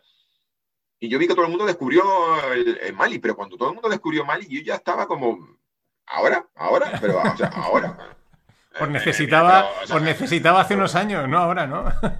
sí, sí, sí. En el año 2008, en, en las conclusiones de mi paper académico, yo proponía que España tuviese una actitud proactiva, una, fuese proactiva en el Sahel en vez de esperar que esos países cayeran en manos de los yihadistas, España debería eh, crear convenios bilaterales de defensa y mandar nosotros a nuestros militares allí a instruir a aquellos militares a, mejorar las Fuerzas Armadas de esos países, no solo porque eh, mejor, elevemos el nivel de instrucción, sino porque eso va a crear unas dinámicas de trabajo conjuntas, porque el día que las cosas se pongan muy mal y la mierda golpea el ventilador, no es lo mismo tener que ir a ayudar y auxiliar al ejército de Mauritania o de Mali sobre la marcha que haber tenido unas dinámicas de, de, colaboración y de tener a nuestros soldados ahí acostumbrados, sí, que tener gente que, gente que hable francés, gente que sepa eh, cómo es el país, gente que tenga contactos bilaterales, o sea, que, que llegue, que se creen vínculos personales y al fin y al cabo traigas a militares de ese país a las academias militares españolas. De tal forma que cuando la mierda golpee el ventilador, solamente tienes que ver cuánta gente ha estado por allí, ver cuántos de los tuyos están familiarizados con el país y tienen vínculos con gente de allí que por cierto, eso es lo que hace Francia, que yo me imagino la cantidad de militares eh, que en África han dado golpes de Estado que pasaron por las academias militares francesas y cuando se convierten en el nuevo dictador del país, los franceses es como, hola, ¿te acuerdas de nosotros? WhatsApp, ¿no? Somos los que te pagan. te envío un WhatsApp. Sí. te envío un WhatsApp. Ah, ah, hola, hola, veo que eres el nuevo presidente. Enhorabuena, ya, ya te llamo, ¿no? O sea, ese tipo de cosas, ¿no? Y a mí la respuesta que me dieron es, mira Jesús, tú lo que estás diciendo es que España se comporte como Francia, que es un país que tiene profundos intereses históricos, económicos. Ahí, España no está para eso. Eh, ¿qué, se nos ha, ¿Qué se nos ha perdido a nosotros en África? ¿no? El país, ese, lugar del mundo de los niños con las moscas en, la cara. O sea, era como, ¿qué se nos ha perdido a nosotros ahí? Tú vas ahora un fundido negro y te vienes al presente y están los militares españoles que, madre, que lo flipan con África. Oh, Dios mío. Eh, tenemos tropas, y te lo dicen orgullosos, tenemos tropas en Senegal, en Costa de Marfil, en Mali, eh, tenemos convenios bilaterales de cooperación con el ejército de Maduro. todo lo que yo dije lo están haciendo ahora. Y ahora lo dicen orgulloso, pero la diferencia que a mí me se ríen, o sea, primero se ríen, y esto es una cosa que yo ya lo he asumido como profeta en el desierto, y además es lo que yo llamo en España el furor del converso. Tú en España planteas ideas nuevas y se ríen de ti. No tienes ni puta idea, chaval, pero ¿cómo? ¿Qué, ¿Pero qué se nos ha perdido a nosotros en África? ¿Qué estás contando? ¿Los rusos enemigos de Europa? ¿Pero qué estás diciendo? Pero si esto ha sido un malentendido, lo de Ucrania, esto ha sido un malentendido, la culpa es de la Unión Europea. ¿Qué va a ser agresivo Putin? ¿Pero qué estás contando? Que Putin no tiene, Putin no tiene intereses en Siria. ¿Qué, que, que, ¿Cómo va a intervenir Rusia en Siria? Yo siempre he estado ahí como, ojo que, ojo que, viene, ojo que viene el lobo y de repente luego ya, y luego ya pasamos, ¿no? Ahora, ahora España tiene tropas desplegadas en Letonia y aviones de combate en Rumanía para proteger a la República Báltica de Rusia en el, Báltico y para proteger, proteger, a Rumanía de Rusia en el, en el, Mar Negro. O sea, hemos pasado de, de, chaval, ¿qué estás contando? A, oh Dios mío, tenemos que tener tropas desplegadas. Digo, o sea, eh, bueno, sin hablar de los innumerables documentos oficiales, saraos y, y demás. Entonces, yo siempre he estado abriendo el brecha y nunca he tenido un punto fijo. De, ¿Y tú de qué eres experto? Pues de lo que toque. Pero es que ahí yo lo que veo que es una. O sea, la geopolítica al final eh, y ya hoy en día está todo totalmente conectado. O sea, eh, eh, todo, porque todos los países comercian al final prácticamente directa o indirectamente con todos los países, porque aunque tú no estés comerciando, yo qué sé, me lo invento, ¿no? Con Nueva Zelanda, pero es que a lo mejor le estás vendiendo yo qué sé, a Australia, que Australia luego le vende a Nueva Zelanda. O sea, está. Entonces es, muy difícil. De hecho, era una de las preguntas, ¿no? O sea, claro, ¿cómo abordar la geopolítica? Porque no. Es eso, es que es global, o sea, y, está, y, a veces lo que, o la percepción que tienes, ¿no? Es que está es todo tan complejo, tan bilateral, porque yo la sensación que tienes de lo que lees es que, por ejemplo, con Marruecos, ¿no? Y si me equivoco me corriges, ¿no? Pero es como, mira, en esto vamos con Marruecos, pero en aquello vamos contra Marruecos, ¿no? Y eso lo están haciendo todos los países constantemente de aquí voy contra ti, pero aquí vamos, voy a, voy a tu favor. Y todo eh, eh, interconecta en el mundo y, es un jaleo eh, enorme, ¿no? Divertido. Claro, es que, por ejemplo, sí, a ver, por ejemplo, supongamos que tengamos una academia, o sea, el perfil tradicional. Hola, me llamo Paco y soy experto en África es que si no has leído sobre China no vas a entender nada de lo que está pasando en África. Es decir, si tú toda tu vida, ahora yo es que, mira, yo he ido a la rueda del catedrático especialista en África de, mi universidad y solo leo sobre África. No leo sobre China porque eso me queda muy lejos y porque además estoy liado con la tesis doctoral sobre mi tesis doctoral sobre África. Tío, es que si no lees sobre China y no lees lo que está pasando con Rusia y no entiendes los procesos de transformación, de privatización de la guerra, entonces te vas a perder lo que está pasando. Y, eso, bueno, e, e, esto lo he contado alguna que otra vez, porque a mí me, además, eh, a mí me llegó así, me tocó en lo personal porque me tocó en un momento muy bajo, en lo laboral, en lo profesional, cuando la Guerra Fría, de, cuando yo dije, ojo con la nueva Guerra Fría, en septiembre de 2014. Yo dije, esto de Crimea y Ucrania no es eh, pasajero, esto no es una crisis puntual, esto forma parte de una crisis más profunda en la que Rusia eh, ha despertado ya de, de la postergación de los años 90, asume que tiene que defender con uñas y dientes sus intereses y además, eh, esto tiene una dimensión geográfica, si geopolítica en el, sentido, en el sentido más estricto, de territorios, me quedo con este territorio, pero tiene una dimensión ideológica, porque hay toda una serie de personas y personajes y partidos y fuerzas y movimientos en Europa que están replicando la propaganda rusa, no porque sean, estén al servicio de Rusia, sino porque la consideran que lo que está defendiendo Rusia no son valores particulares, sino universales. O sea, aquí hay una ideología de fondo que es una, un, ideología de rechazo a la globalización, a los valores de la democracia liberal, que ahora se ha puesto de moda, lo de las democracias liberales, pero cuando lo dije yo, eh, no tienes ni idea de lo que estás hablando, chaval. Y en 2015, eh, yo escribí un artículo que se llamaba Putin aumenta su apuesta en, en, en, Siria. Sí, se llama así. Putin aumenta su apuesta en Siria. Por una cosa muy sencilla, que además que lo que me dio la clave fueron dos cosas. Una, hay una cuenta de Twitter que tiene un blog que se llama eh, Noticias Navales del Bósforo. Y son unos frikis turcos que se dedican a fotografiar todos los barcos militares que pasan por el estrecho del Bósforo. O sea, si tú vives en Estambul y vas allí a la orilla del... Yo no sé, ah, bueno, aparte de que supongo que también están, no sé, no sé, no sé quién les da el chivatazo. Porque yo no creo que esté eh, eh, ahí como un jubilado todos los días esperando que pasen barcos, pero alguien les tiene que dar el chivatazo, yo me imagino, porque quizás hay una especie de autoridad del puerto, hay una autoridad marítima, lo que sea, y entonces los países le notifican a Turquía quiero pasar mi barco militar para salir o para entrar del Mar Negro. Bueno, pues este tío se dedicaba, este tío o tío se dedicaban a fotografiar todos los barcos militares que pasan por el Bósforo, con lo cual ahí pasan cosas muy curiosas y muy extrañas y muy llamativas. Y una de las cosas que fotografió este hombre eran repetidos viajes de barcos, de buques militares, de carga, militares y de carga rusos eh, que se nota que por la por el nivel de, ¿cómo se llama? La obra muerte, es decir, tú ves que los barcos tienen como unas rayitas que te dicen, que te permiten saber pues más o menos el calado, ¿no? Si van muy cargados, si van muy cargados y van muy hundidos en el agua por carga. Y esos barcos iban muy hundidos en el agua, muy llenos de carga. Además, e incluso llevaban vehículos militares tapados por redes de camuflaje, eh, pero vamos, eh, a los BTR, que son un blindado 8x8, la silueta sabía que eran camiones, blindados BTR. Digo, Rusia le está metiendo, o sea, le está eh, proporcionando material militar al régimen de, Saddam, de, de Bashar al-Assad. Pregunta, Rusia esto no lo regala. Rusia eh, está dando material militar, lo, está, lo estará vendiendo y tendrá alguna esperanza de cobrarlo. Y la única esperanza de que cobre toda esta ayuda militar es asegurarse de que Bashar al-Assad gane la guerra. Así que va a llegar un momento que, los rusos se van a, van a, tener que intervenir, van a tener que levantarse las mangas y decir, me meto en esta guerra porque es la única forma de, uno, recuperar todo y dos, salvar sus intereses geopolíticos en la zona, que estaban, había estaciones de inteligencia, que fueron, hay una que por lo, menos una fue asaltada por los rebeldes, y tú entras allí y ves las fotos que hicieron los rebeldes y el vídeo que grabaron, y eran póster eh, en, sea, póster no, los mapas en ruso con sus chinchetas, sus insignias, y eran de una unidad de guerra de inteligencia electrónica del directorio de inteligencia militar, el GRU. Y yo escribí, digo, Rusia se va a meter a fondo en la guerra de Siria. Ojo que se va a meter a fondo. Y el mayor experto en política exterior rusa en España dijo que no. O sea, era un experto de Rusia, pero era solo experto en Rusia.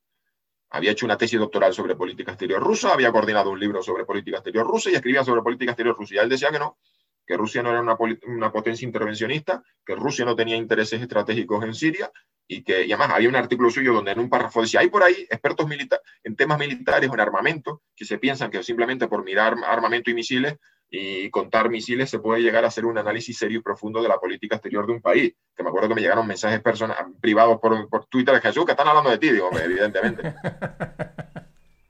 Pero eso es... Y, eh, bueno, yo sí que leí hace leí un artículo, lo que pasa es que como no, como no controlas, ¿no? Pues me parecía muy hablaba de eso, de que el, golpe de mando de Rusia en el mundo era, había sido Siria. O sea, el,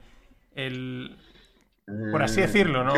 no, golpe de mando. Viene, de más atrás. Sí, sí, pero, esto lo que estás tomando, ¿no? Como el, de repente el salir y decir que no estamos dormidos, ¿no? Y la guerra la hemos ganado. O sea, era. Pero claro, como lo lees por ahí, dices, bueno, no entiendo, no sé si es. Porque. Eso, eso, eso, eso tiene.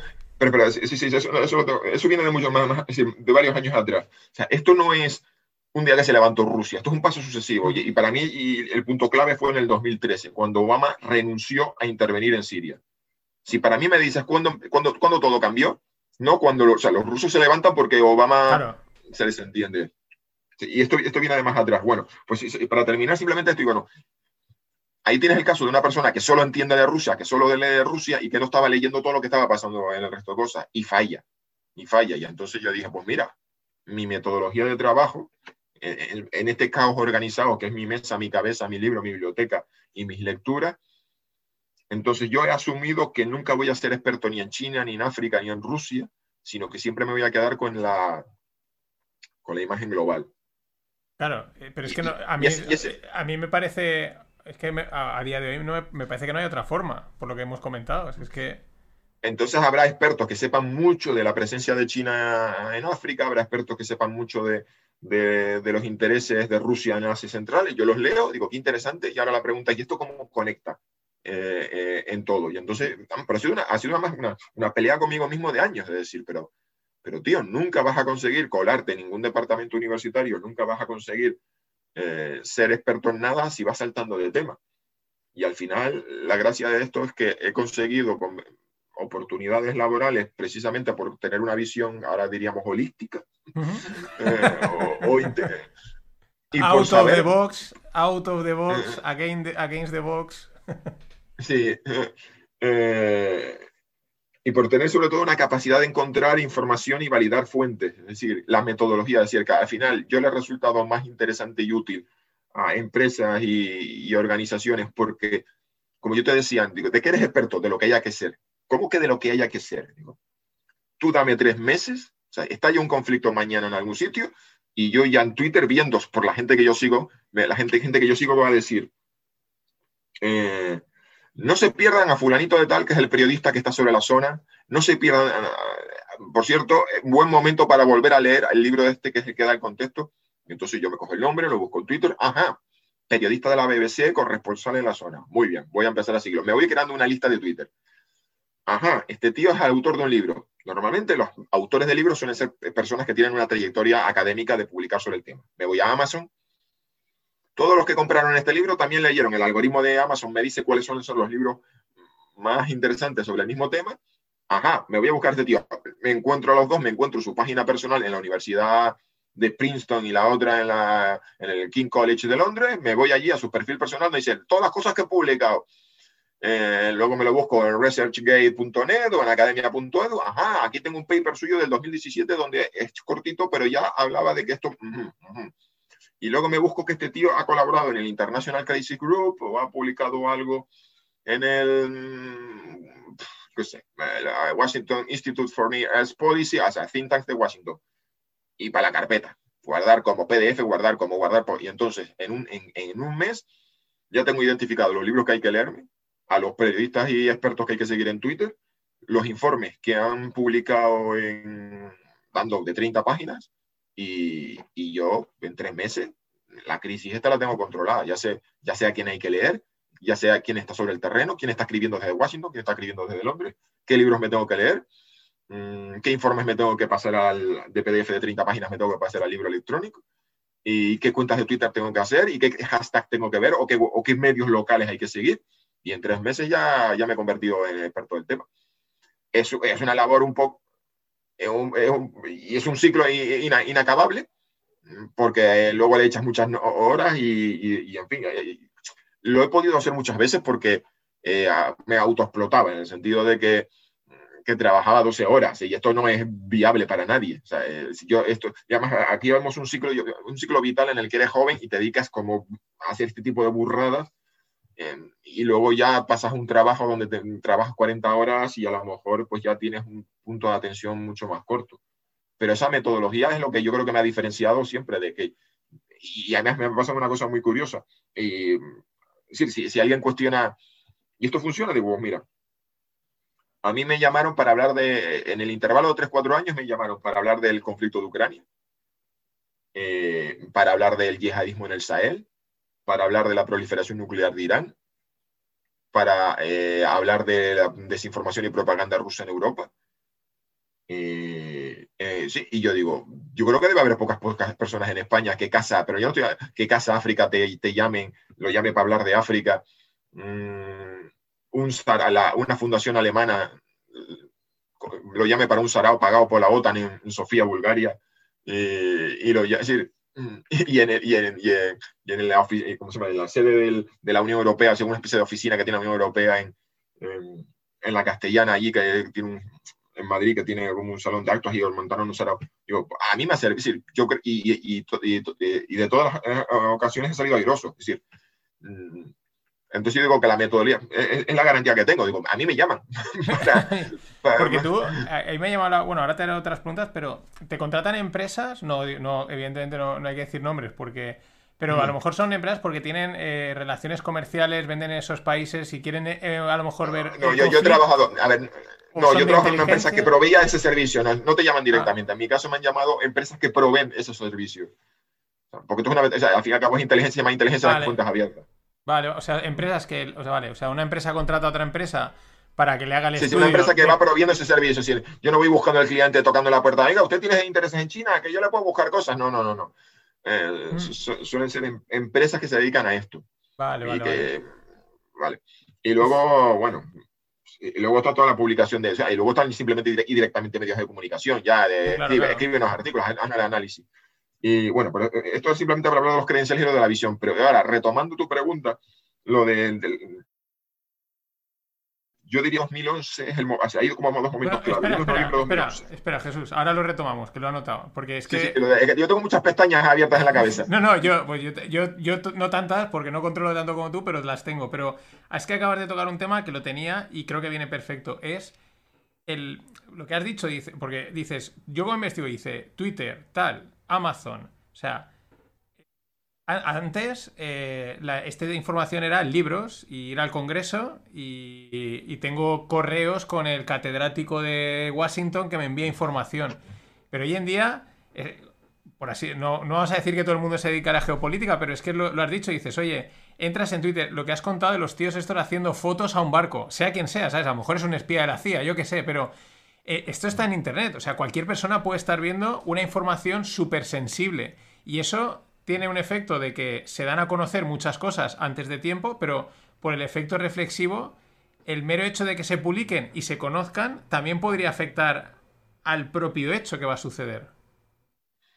A ver, no afectan de Quiero decir, no afectan de momento, ¿no? Pero eh, antes, eh, o sea, por ponerlo, hace unos años, pues Rusia podía mover eh, lo que has dicho, barcos llenos de. y no se iba a enterar nadie. O sea, nadie. Pero es que ahora, eh, pues porque la gente no sigue esa cuenta, pero se podría estar enterando todo el mundo antes de que empiece el conflicto.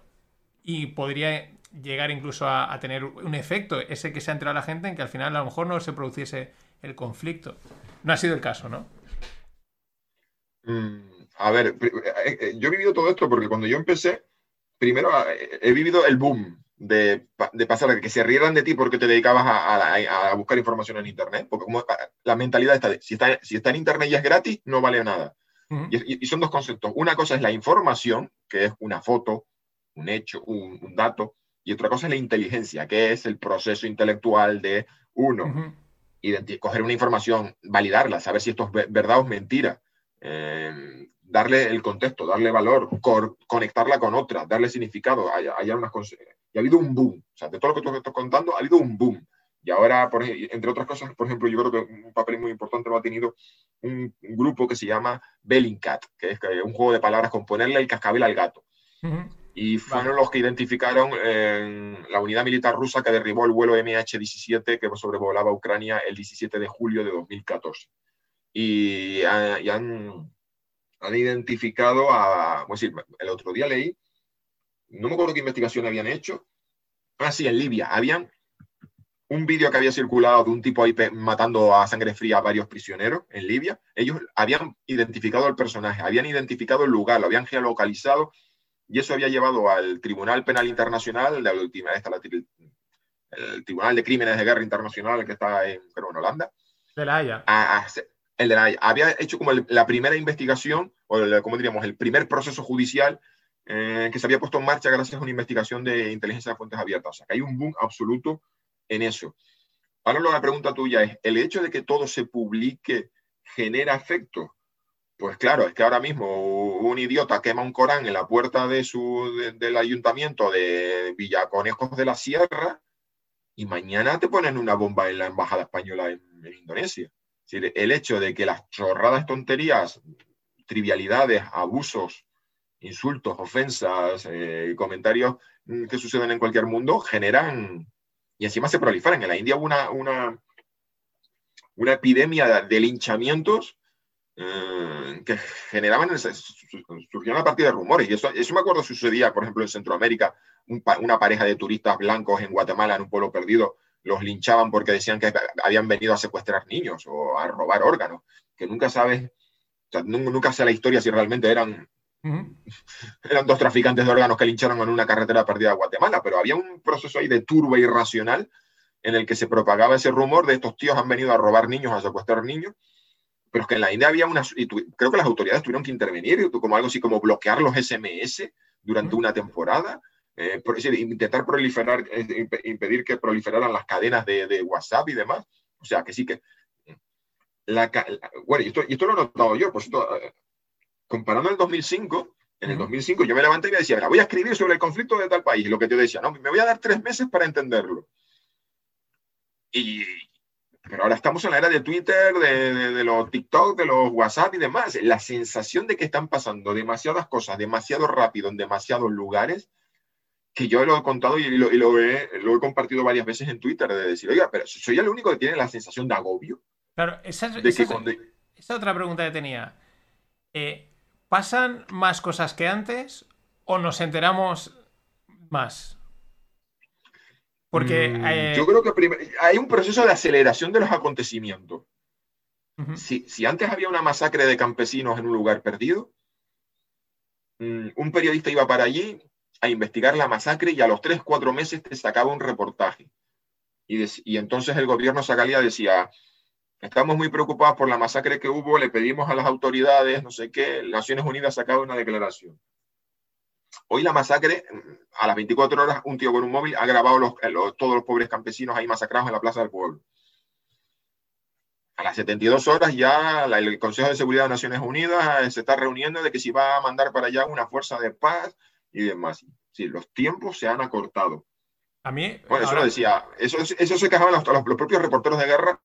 Eh, me acuerdo si Pérez Reverte y cuando hablaba, dice, tú te ibas con tu Olivetti en la mochila en los años 70, te perdías un, dos meses por, por, por Eritrea y volvías eh, y, y, vendías un reportaje. He estado en Eritrea, hay una cosa ahí que se llama Fuerza de, Ejército de Eritrea, Eritrea de Liberación Nacional, que están luchando contra el gobierno de Addis Abeba, y vendías el reportaje. Si tú hoy en día vas a, un medio de comunicación con un reportaje de, mira, que es todo con mi mochila recorriéndome el estado de Kerala en la India y he hecho un reportaje sobre, sobre la insurgencia naxalita y te van a decir, pero si yo ya tengo aquí, ¿sabes? Cuatro, si ya salió, o sea, ya fue portada de todos los medios de comunicación, la foto del autobús ardiendo y la bomba que pusieron en no sé qué. O sea, como eso son noticias viejas, no fake news, all news, eso es pescado, pescado pasado de fecha, eso ya no me interesa. Qué flipante el otro día, no sé si los conoces, el podcast que se llama Istocast, que hacen eh, unos podcasts larguísimos, y estaba viendo el otro día un trozo de uno que era la batalla de Albuero con Napoleón y tal, ¿no?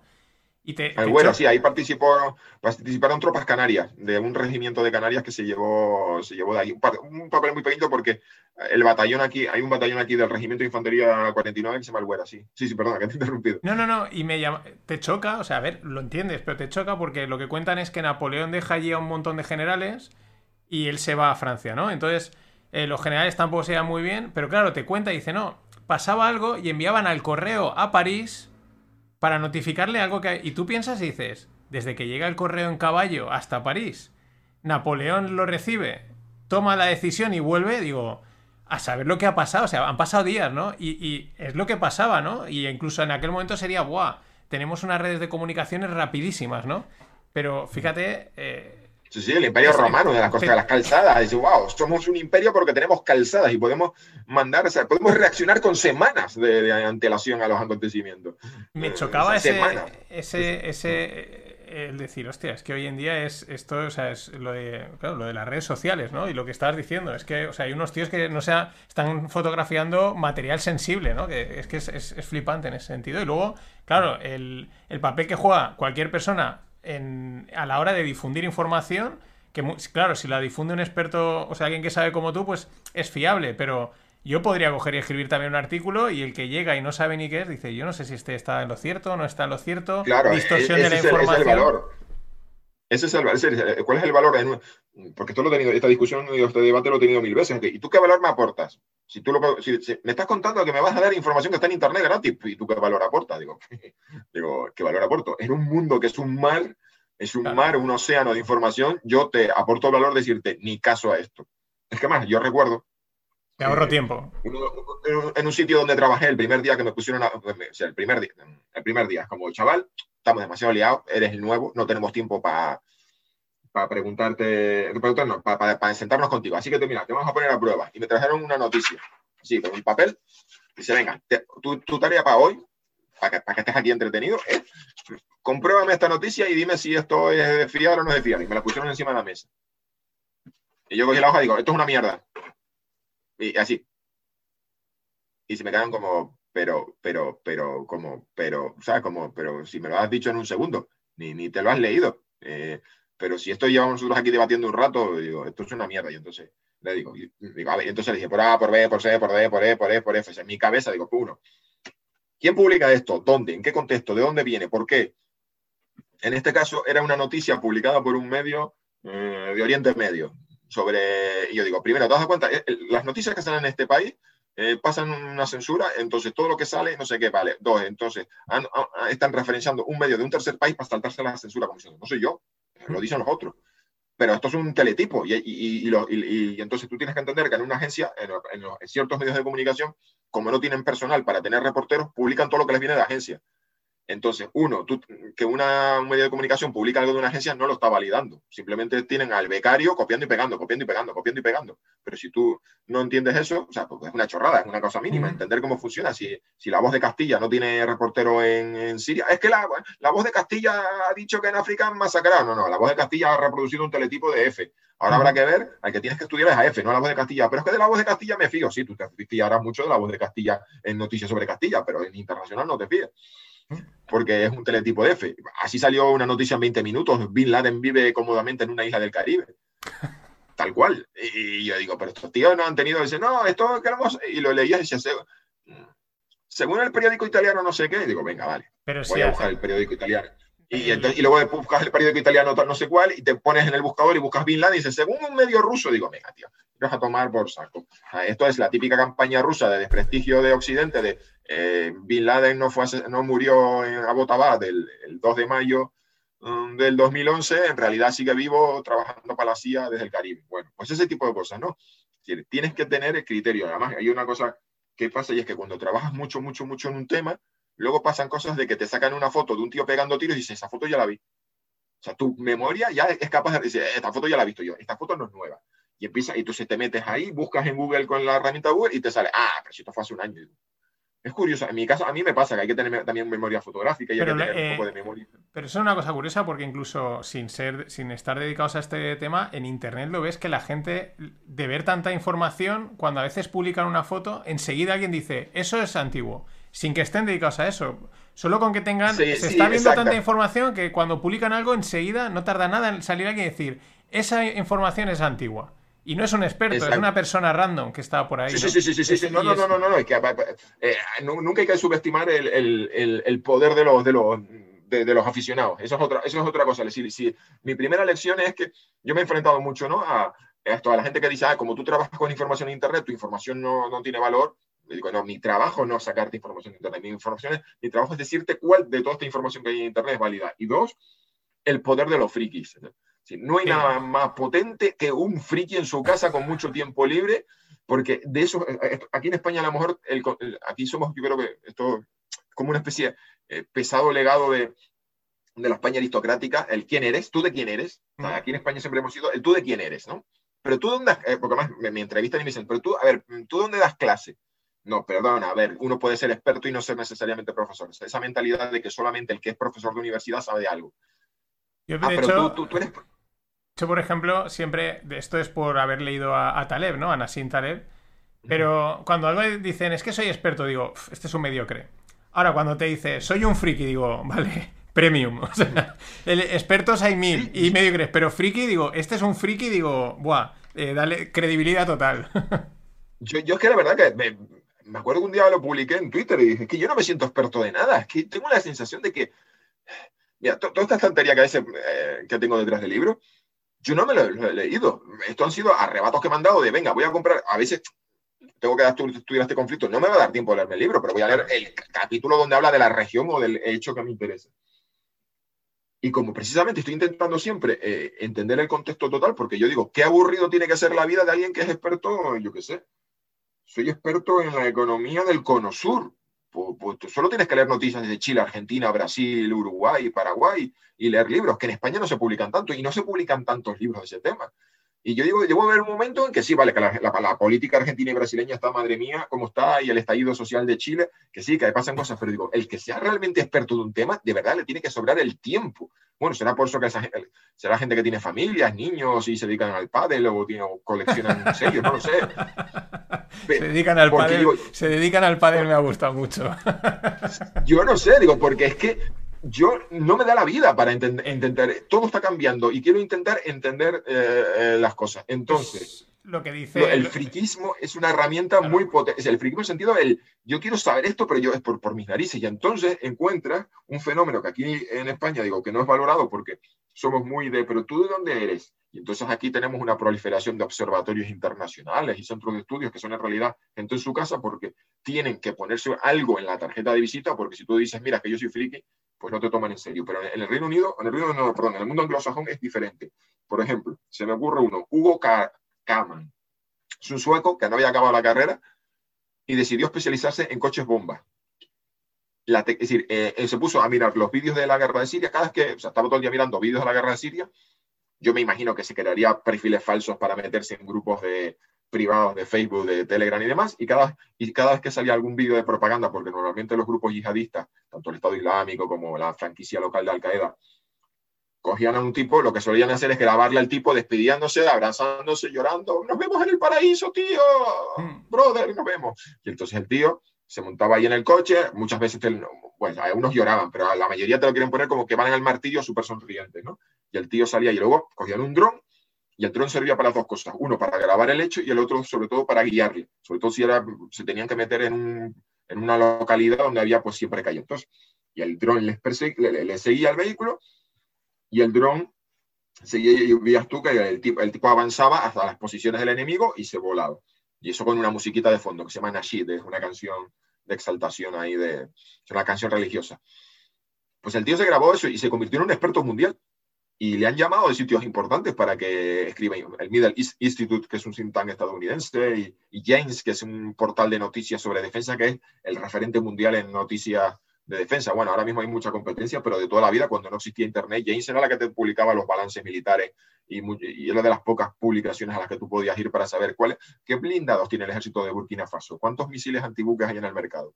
Pues, y James le encargó un informe sobre, y yo me imagino la de conferencias que habrá dado a puerta cerrada de las que no menciona, y es un tipo sueco. Había un chico, Thomas van Linge, eh, holandés, que eh, se dedicaba a actualizarle en, en un mapa Iba, eh, él hacía sus propios mapas de, miraba, eh, geolocalizaba los combates que aparecían en los vídeos de propaganda de los yihadistas sirios y decía, mira, hay un puente, un río, un edificio de ladrillos y al fondo hay una montaña. Y se metía en Google, en Google Earth y decía, ah, vale, e identificaba el pueblo y entonces ponía como la chinchechita, chincheta. Los rebeldes sirios han llegado hasta este puente de este río. Luego vi, encontraba un vídeo de las tropas gubernamentales de la Fuerza de Defensa Nacional, que son pro, pro régimen, con la bandera de Siria, con las dos estrellas verdes ahí en el mismo puente, lo hemos reconquistado. Entonces el tío, y te hacían unos mapas muy detallados. Y era también un chico que creo que no había acabado ni, ni el bachillerato. Que, eh, que me acuerdo que que luego contaba su frustración de que en una asignatura tenía que había escrito un trabajo sobre el, conflicto de Siria y era como, joder, es que este tío sabe más que el profesor de aquí, de aquí a Lima, ¿sabes? Y, y, ahora no sé dónde andará. Yo me imagino que como han pasado ya los años, toda esta gente estará ahora mismo ya colocadísima. La verdad que Hugo Kamen no sé a qué se dedica ahora.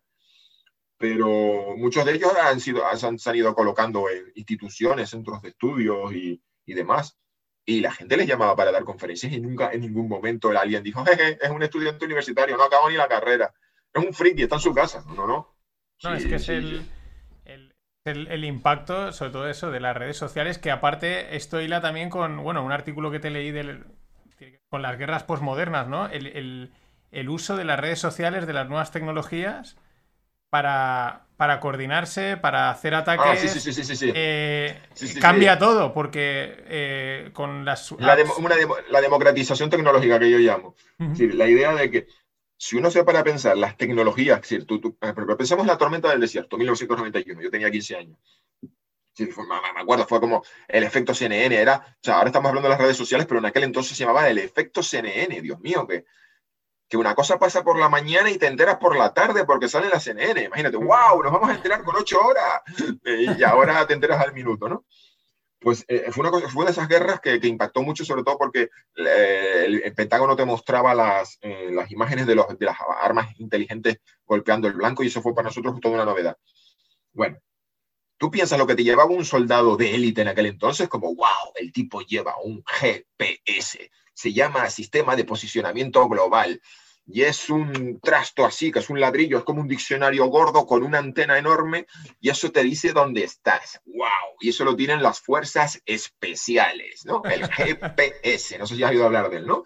El GPS y tal. Y ahora tú, cualquier, cualquier persona, ya ni siquiera estás hablando de, oh, es que soy senderista. Yo es que soy senderista y sí, hombre, un buen GPS de, para senderismo te vale 300, 400 euros pero el cariño, nos hemos perdido. ¿Dónde estoy? Espérate que saco el Google, eh, el Google, Google Maps.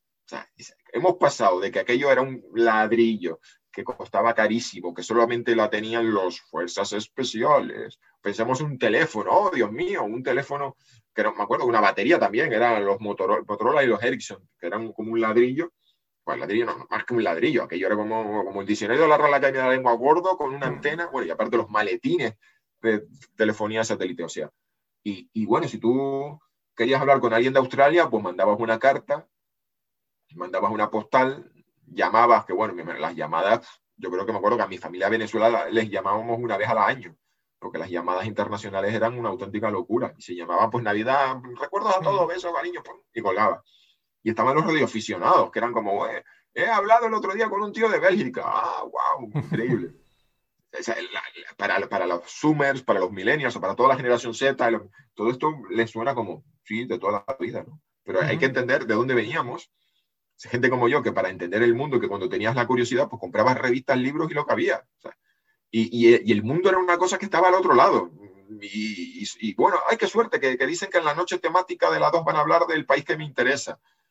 Cuando ahora, pues, pues en fin, es que yo me he dedicado a, a pasear por las calles de San Francisco con el Google Street View, simplemente porque estaba pensando viajar, a, tenía un viaje pensado y de repente digo, qué cosas, ¿no? Que cuando yo era, era eh, tenía veintipocos años, viajar era como descubrir, el, era la única forma de descubrir el mundo y ahora, tengo y ahora ya me di un, un, paseo por el, por el muelle de los pescadores de, de, San Francisco y tengo la sensación de que ya lo vi, que, que ya, ya cuando vaya allí digo, bueno, pues eso, entonces tienes tecnología que por cierto, que, esto es un chiste, pero es que se ha utilizado, se, se, sabe que los terroristas que planificaron los, el atentado de Mumbai del 2008 usaron Google Earth y estuvieron pues recorriéndose las calles para familiarizarse con las calles de Mumbai ante, y, seleccionar los objetivos. Eh, drones, los drones, los cuadracópteros estos que es pequeños, mm. mm. que son del tamaño de un balón de fútbol y que tienen una cámara, eso se ha usado para grabar atentados, para grabar eh, ataques, para guiar proyectiles de artillería y de mortero. Es decir, hay toda una serie de tecnología comercial, de, cacharros que hoy en día valen mil euros o menos, porque unas gafas de visión nocturna, un monocular de visión nocturna muy sencillo vale 150 euros, 200, 300, ahí ya lo que te quieras gastar. Pero de hecho ah, circulan, es decir, esa idea del guerrillero como un pobre o sea, el pobre campesino vietnamita ahí con el pijama negro y un fusil viejo de la guerra de Vietnam, eso pasó a la historia. Ahora todos los guerrilleros de turno van vestidos de AliExpress, porque si tú entras en AliExpress eh, vas a encontrar uniformes de camuflaje avanzado a, a 20 euros, correajes, eh, botas, todo tipo de accesorios, eh, radios chinas Baofeng, y entonces, ¿cómo, cómo, cómo combaten o cómo, cómo te defiendes contra esa eh, pues eso, capilaridad, ¿no? por así decirlo, de, de, los métodos? ¿no? Porque cualquiera, por lo que estamos viendo, cualquier persona en su casa, eh, uno puede ser o eh, un asesor de inteligencia, entre comillas, o un terrorista, ¿no? Pues, que elige uno de los lados, pero está en internet y por cuatro duros, literalmente. Pero ¿cómo pues combates eso? Pues, eh, pues, hay una carrera de inteligencia, es una carrera de inteligencia, de tecnología, es una carrera, absolutamente. Es una carrera. Eh, me acuerdo, sí, yo he visitado eh, dos ferias de, armamento. Una fue la FEINDEF, el año 2019 en, Madrid, y en noviembre visité el Dubai Air Show. Y, el tema de moda eran los drones, pero no solamente, ah, mira qué drones tenemos, no, no, qué tecnología tenemos para pararlo. Y en junio, julio, a ver cuándo fue. Sí. Eh, eh, en, la primavera-verano de, 2020, Armenia anunció que había llevado a cabo unas maniobras con el ejército ruso eh, en el que habían practicado defenderse frente a drones. Y luego, en la guerra de julio-agosto con, con Azerbaiyán, los drones turcos machacaron al ejército armenio. Entonces, los, los, que encontré la noticia después de la guerra y dije, mira tú, los armenios estaban presumiendo de que habían llevado a cabo un ejercicio militar en el que habían probado tecnología antidrón. Pues se nota que o fue un paripé o la tecnología, es decir, no sé, lo que pusieron, los cacharros que pusieron sobre la mesa no eran los adecuados. Entonces lo que hay ahora mismo es una carrera tecnológica. Y, la Guardia Civil ha llevado, por ejemplo, en España, o tiene una especie de aparato para neutralizar drones comerciales y, se lleva, y las han empleado en, en algunos grandes eventos. Yo me imagino que, por ejemplo, en los grandes partidos ahí del, Santiago Bernabéu tiene que estar la unidad antidrón por allí cerca. Claro, es que, piensas... No, estoy hablando más de la cuenta, pero yo me imagino que tiene que... Y que ahora mismo inhibidores de frecuencia en, la, en el Palacio de, de las zarzuelas, sé que hay, tiene que haber también, por salir noticia, un mini dron interceptado sobrevolando. Entonces, ahora digo, hay una carrera, una carrera tecnológica entre los que fabrican el cacharro y los que fabrican el, antídoto, el remedio o claro, Porque entendiendo esto, no, debería ser malo, ¿no? Pero te dices, deberían de haber más atentados. Más, o sea, si, hacer un atentado se ha vuelto mucho más barato, mucho más accesible, por lo que estamos diciendo. Eh, hay poco, o sea, bueno, pues, prácticamente podríamos decir no hay, hay cero, o sea, prácticamente. Los que, los que estamos familiarizados, los que estamos familiarizados con las tecnologías, la verdad que cuando nos, pones en una reunión, hay una reunión, perdón, una sala a hacer una lluvia de ideas, yo soy el primero que digo, madre mía, qué suerte tenemos de que los malos a veces no sean tan maquiavélicos ni o tan listos, y es más complicado porque al fin y al cabo el proceso de radicalización, o sea, una persona, un ingeniero, o sea, un ingeniero de una facultad cualquiera te puede inventar cosas terribles. Lo que pasa es que, que para que ese ingeniero te fabrique algo, una de dos, o es un lobo solitario, desconectado del mundo y demás, o está en un grupo y sufre un proceso de radicalización. Y, normalmente los pillan por ahí. Es decir, si yo soy de ultra, ultra, ultra derecha y quiero mm, montar una, hacer una masacre de inmigrantes, o soy yihadista, lo más seguro es que esté consumiendo propaganda, reuniéndome en determinados foros, grupos de Telegram, en determinados, si normalmente es más fácil, se la suele pillar por ahí, pero preparativos con, de atentados con drones los ha habido. Y es que estaba precisamente revisando literatura para, porque el próximo artículo que voy a escribir para The Political Room, que es de un medio de comunicación español online donde colaboro todas las semanas, pues bueno, ahí es donde, donde te o sea, descubrí ahí y eh, intenté, bueno, contacté a varios y tú fuiste de momento y voy a traer a más gente de Political Room porque está muy chulo lo que, lo que estáis haciendo. Bueno, pues en, Political Room estoy con una serie, es decir, en, mi propósito es ir alternando artículos de geopolítica y guerras postmodernas. Geopolítica, si alguien se mira el histórico de lo que ha salido mío, normalmente suele ser ir alternando. O sea, intento que esas dos, esas dos partes de mi cabeza estén activas. Una es entender cosas que van pasando en el mundo y otro es cómo se está transformando la guerra. Es exactamente lo mismo que, que en la carrera se me encendió la bombilla, pero estoy ahora mismo relaborando el concepto de guerras postmodernas. Y uno de estos es la democratización tecnológica. Entonces, ya he escrito dos artículos sobre el uso de tecnologías de, las comunicaciones, una por los narcos eh, mexicanos, otra por los terroristas en la India, y ahora estoy con los drones. Hice un artículo introductorio explicando cuándo, cuáles fueron los, los primeros casos documentados que se saben a ciencia cierta de que se usaron drones, porque aviones teledirigidos se intentaron usar por los kurdos y por eh, una secta, la, secta japonesa de la verdad suprema que intentó, mm. sé que cometió un atentado con gasarín en el metro de Tokio pero no llegaron nunca, el, helicóptero nunca, nunca les funcionó. O sea, los, ahora hablamos de mini drones, pero los 80 y 90 lo que existían eran los aviones teledirigidos. Y entonces se sabe que hubo guerrillas colombianas que intentaron usarlo, pero los, los casos documentados que sabemos con día, fecha, pues los puse. Entonces, ahora lo que el, el siguiente artículo que quería contar, digo, bueno, más allá del, de la anécdota histórica, quería contar precisamente son los casos. Y ahora estaba leyendo, y una de las cosas que he leído es que, que se, han, se, han, se han conseguido detener los planes de uso de drones como eh, quitas el peso de la cámara, le pones explosivos y, se usan como, como diríamos, drones bomba. Bueno, pues aquí en Europa y en, el, y en Estados Unidos se han parado, pero sí se han usado o se han intentado usar, al menos en México. Hay cárteles de la droga y varios casos que han usado drones bomba. Así, tengo que tirar del hilo, es el artículo que escribiré entre hoy y mañana.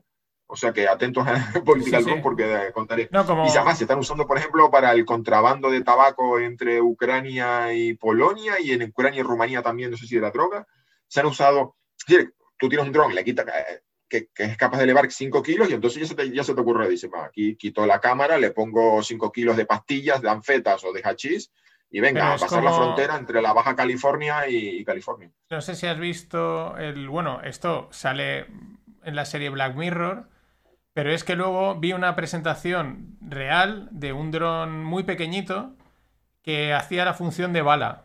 Entonces ponían un mm. monigote y el dron salía a disparar y le reventaba la cabeza. Era como una bala teledirigida. O sea, y dices, casi preferiría no haberlo visto, ¿no? O sea, pero, eh, pero es real, ¿no?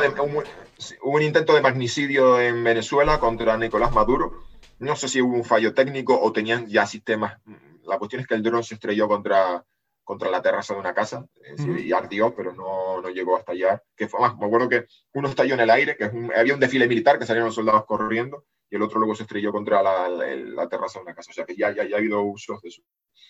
Y, y, en fin, lo que vamos a ver es que encima, en los próximos años, eh, veremos cómo esta tecnología se irá abaratando y, y, en fin, y proliferando, porque todas las cosas que, hemos debatido con o he debatido con gente, que está, esta tendencia de los megadrones, que son del tamaño de una avioneta, de un avión de pasajeros pequeño. Es decir, el, la envergadura de, de, un, de los más grandes que tiene Estados Unidos son capaces ya de atravesar el Atlántico.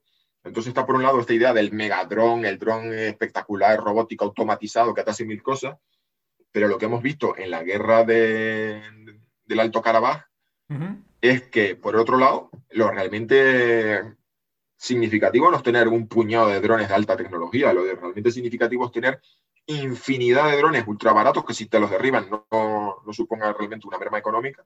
Es decir, porque España, por ejemplo, compró cuatro, cuatro Reaper, que son el, pariente ya más hormonado del, del Predator de toda la vida. O sea, España tiene cuatro, tiene cuatro drones para vigilar, sí, pero eh, ahora lo que estamos viendo es que los chinos tienen un, tienen un y los israelíes mm, te, llegan con un camión y ese camión es una lanzadera de mini drones eh, que se llaman municiones merodeadoras. Es decir, la verdadera carrera no está tanto en la tecnología, para mí, para mí, la verdadera carrera tecnológica no está tanto en, en hacer megadrones ultra avanzados, sino abaratarlos y, y utilizar la, la, mayor cantidad de, de piezas comerciales, de, de utilizar, por ejemplo, sin, Arduinos, o coger un pequeño Arduino, coger, porque por ahí había, hasta me acuerdo que había, había móviles, cogías el móvil, lo destripabas, le, eh, instalabas una aplicación y con el puerto lo utilizabas como ordenador de a bordo. Eh, pues eso, abaratar, abaratar, abaratar y, y, veamos ya sistemas de drones que, que actúen como enjambres y que hagan todo clase de efectos y, y estropicios, pero siempre a lo barato y eso significará que los actores no estatales tendrán acceso a Porque encima muchas veces lo, barato es casi más difícil de detectar, de, lo barato y de lo, de lo. ¿no? Porque como no necesitas una gran tecnología para producirlo, cualquiera puede estar produciendo el dron. muchas veces también es un poco lo que decíamos, ¿no? Para hacer un super dron o lo que pasa un poco, y aquí si me equivoco tú me corriges, ¿vale? Eh, mm. Lo que pasa un poco con la, con la tecnología nuclear es tan complicada que eh, para desarrollarla, pues enseguida, muy antes se da cuenta, oye, estos están comprando este tipo de chips que solo sirven para eso, ¿no? Entonces, pero si tú cualquiera puede hacerse algo en casa mm, con un móvil normal, como es mucho más complicado eh, combatirlo. además, recuerdo que alguien publicó eh, otro friki, que no me acuerdo quién era, pero es que, vamos, que tenía acceso al manual original ruso de uno de los sistemas de defensa, bueno, me imagino que sería la versión más, primitiva, pero que estas cosas circulan por ahí, los manuales de uso o los manuales que se les entregaban, me imagino, esto supongo que viene de los manuales de uso que se les entregaban, me imagino, a los reclutas en algunos países de Europa del Este cuando hacían la mili en los 80, ¿no? Este es el sistema eh, OSA de defensa antiaéreo, llamado por la OTAN SA-8, SA-8 Gecko, que tenía Armenia. Y alguien se, se, leyó el manual de instrucciones y decía, el sistema, el ordenador está mm, para que no se sature, porque si empiezan a aparecer aquí, yo qué sé, buitres leonado, eh, cuervos y yo qué sé, pues, pues se te puede, si el radar se te llena de puntitos, pues entonces un radar tienes que tener, por así decirlo, seleccionar la sensibilidad. ¿Qué quieres que el, ordenador de a bordo rechace, eh, excluya de la pantalla? Y entonces, pues él estaba programado para excluir cosas que volaban muy lentas. Es decir, estaba pensado para detectar misiles, para detectar aviones, helicópteros, pero no detectaba cosas que volaban muy lento. Entonces tú, tú, coges un mini dron, a un dron pequeño, una munición medio, de, de, con una pequeña hélice ahí que va que, parece casi como si fuese un cortacésped por el aire ahí. Y resulta que este sistema no te lo detecta, eh, porque es barato y lento. bueno, no porque sea barato, no es que el sistema detecte, sino porque es lento, tiene un motor barato y va lento. Y entonces ahí descubrías que un complejo sistema de defensa antiaérea eh, era totalmente ineficaz contra los... Entonces imaginamos en el futuro, pues, una auténtica nube de mini drones de este tipo. Y, y, ahora esto, claro, ahora todo el mundo está... Eh, el otro día, ¿no? Había un, tuitero inglés que sigo, decía, madre mía, que, que, que, había ido a una conferencia de estas de sobre el futuro de la guerra o sobre tecnología del futuro y todo el mundo estaba hablando de las municiones merodeadoras.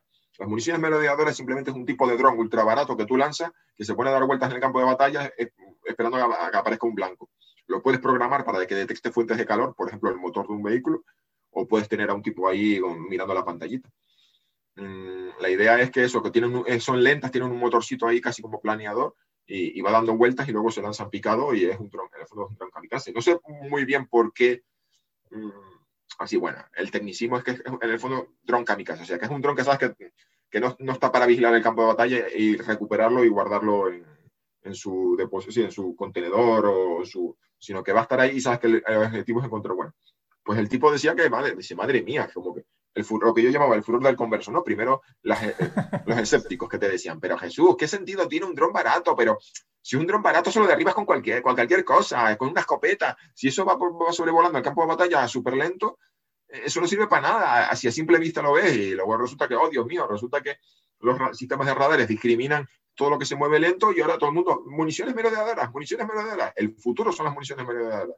Y, más, te lo digo porque es que estoy viendo muchos artículos, muchos, y ahora todos estos eventos que se, que se organizan de patrocinado por la empresa militar no sé qué, con militares, expertos y demás, y tantos ahora que me imagino que de la misma forma que en las últimas ferias militares que yo vi, el, el tema de los drones y la tecnología antidrón, ahora las municiones merodeadoras será lo siguiente en estallar.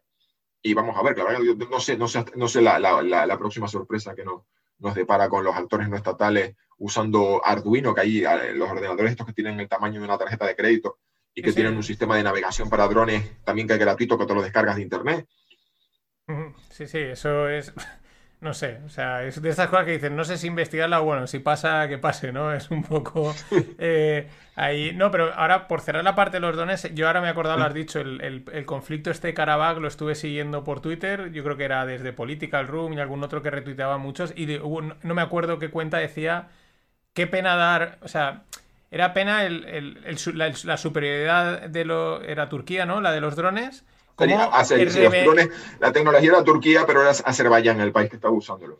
Y cómo había exacto, cómo eh, estaba machacando, pero, o sea, veías ahí, era, duro, ¿no? Pero veías ahí todas las tropas eh, preparadas y era como, no sois nada, o sea, estáis muertos, o sea, y era como pum, pum, pum, y lo decían, decían, eh, la guerra es como una guerra que da pena desde el punto de vista de que aquí no hay combate, o sea, lo están reventando solo con, con, porque tienen una tecnología superior.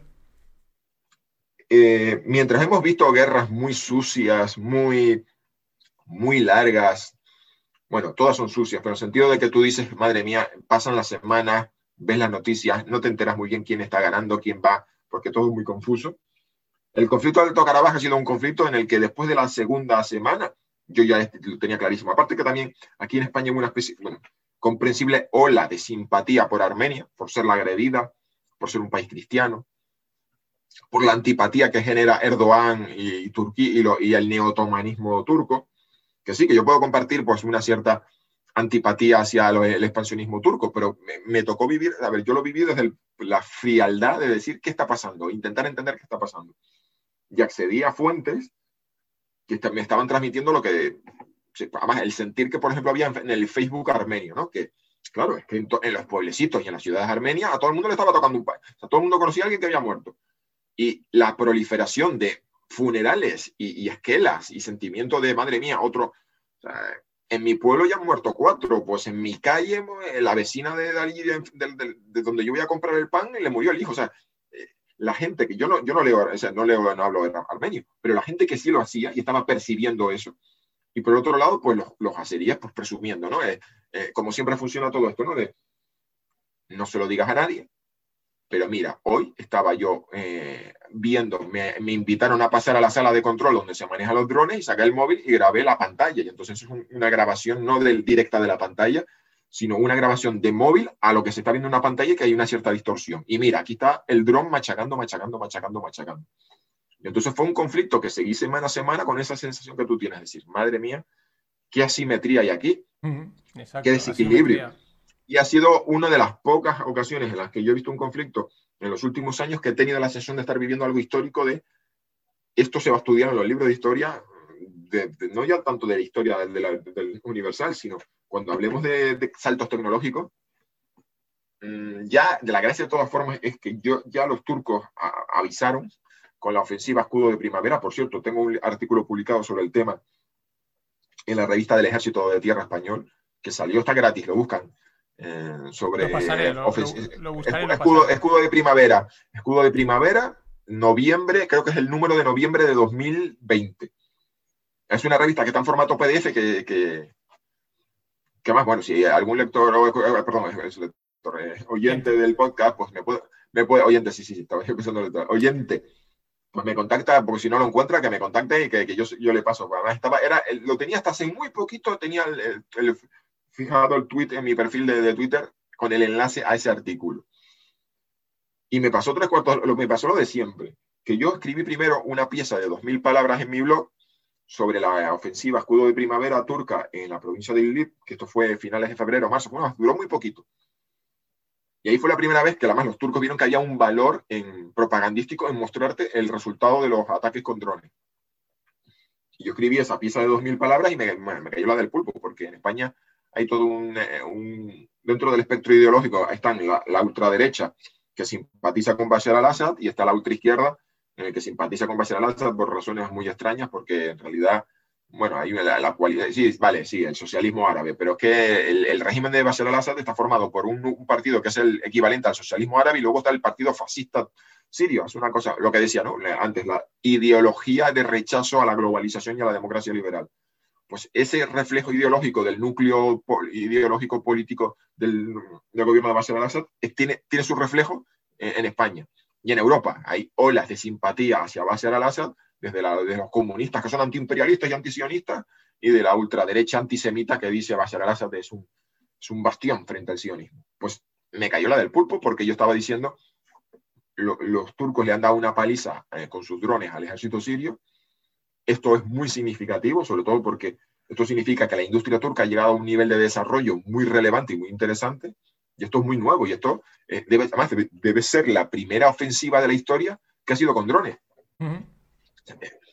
que, ha habido ataques con drones, se han empleado drones en muchas guerras, contra los talibán, sí, en Somalia, sí, Estados Unidos ha usado sus drones contra terroristas de Al-Qaeda en Yemen, Afganistán, eh, Pakistán y Somalia. Eh, también los franceses han utilizado drones en el Sahel, pero es la primera guerra en el que un bando usa sistemáticamente en sus operaciones aéreas drones como puño ofensivo. Es decir, eh, si pensamos en la Segunda Guerra Mundial, los bombarderos aliados sobre Alemania, si pensamos en la tormenta del desierto, los, los aviones de combate aliados o de la OTAN sobre Kosovo, siempre han sido aviones, un tipo ahí tripulando un avión enfrentado a la artillería antiaérea enemiga y la ofensiva turca fue la primera vez que un país dejó sus aviones de combate en, tierra o los usó simplemente para lanzar misiles de larga distancia y todo el peso del combate lo llevaron a cabo drones. Entonces, lo de que hemos visto en Alta Karabaj, digamos, tuvo su spoiler eh, en, la, ofensiva primaria. Yo escribí sobre eso y luego ya escribí, elaboré el artículo de 3000. Entonces, cuando pasó todo lo del verano, yo estaba esperando ahí a ver que, a ver que saliera mi artículo por, porque era como diciendo, ya lo, ya lo había yo dicho, ojo con esto, ojo, ojo que lo que pasó en febrero, marzo de 2020 era muy significativo. Lo que pasó entonces luego en el verano ya simplemente fue la confirmación. Y por eso ahora mismo hay una locura de todo el mundo, municiones, porque claro, porque los, los azeríes usaron dos cosas, drones turcos y municiones merodeador, merodeadoras israelíes. Y, y, ahora mismo pues está todo el mundo, pues me, me imagino que en los tableros de dibujo eh, intentando replicar la fórmula y de vamos a intentar desarrollar nosotros los nuestros.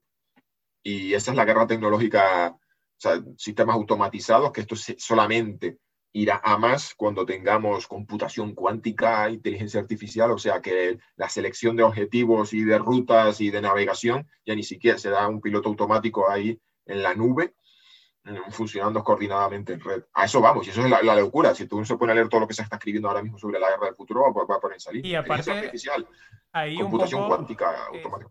Como podemos entrar en guerra y seguir comerciando, ¿no? o sea, lleva también un poco, entre comillas, a, esa simbiosis de decir, sí, sí, que el comercio no se pare, o sea, la, economía es súper importante, ¿no? Que, que, no se paralice la economía, o sea, se puede seguir haciendo marcha normal, pero estamos en guerra, ¿no? A lo mejor ni siquiera te das cuenta que estás en guerra porque se están atacando objetivos estratégicos, pero yo estoy siguiendo comerciando con los chinos, por decir algo, ¿no? Pero le, le acabamos de meter un pepinazo. Esto tiene como varias, varias, varias capas. La primera ya la marcó eh, o la señaló Michael Ignatieff, eh, que es un político canadiense, político y académico. Bueno, primero fue académico, luego intentó la política, fue muy mal, pero Michael Ignatieff en Canadá. Y tiene un libro que se llama Guerra Virtual sobre Kosovo, creo que lo tengo por aquí. Él lo que decía es que, que es curioso, ¿no? Porque cuando tú estás en, en guerra, tú sales a la calle, ¿no? Todo ahí, mm, carteles, apoyamos a nuestras tropas y todo el mundo habla de la bandera, pero Canadá ahora mismo, porque además Canadá mandó participó en la operación contra Serbia en, Kosovo en el año 99 con un montón de muchísimos.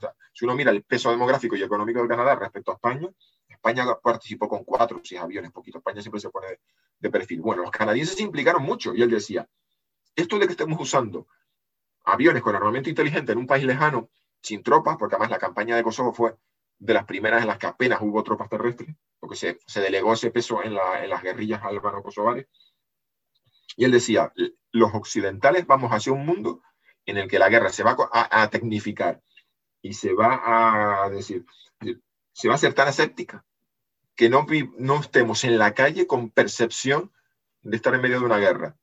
Vamos aquí a seguir. Y eso es una de las cosas a las que ha contribuido esto de los drones, fuerzas especiales. Es decir, la, guerra global contra el terrorismo de Estados Unidos ha hecho que tú estuvieses empujando un carrito al supermercado en un Walmart y, no tengas percepción de, oh Dios mío, es que hay restricciones, no, este, este mes no, hay es difícil encontrar papel higiénico porque, o yo qué sé, o papel de aluminio, porque es que todas las existencias de papel de aluminio del país se están empleando para envolver los bocadillos de nuestros soldados y el aluminio es un material estratégico, ¿no? Como las Segunda Mundiales, con tu cupón de, racionamiento. No, el ciudadano medio no tiene la percepción de que estemos en, en guerra. Y otra cosa que tiene otro elemento, que estos son como los elementos fundamentales de, de las guerras postmodernas, eh, no desde el punto de vista de los autores no estatales, sino de los estados. Uno es la, tecnifica, la, la tecnificación hasta un punto ya de aséptico, de que ya estamos en guerra contra la guerrilla de no sé dónde, pero es que en realidad no hay soldados allí.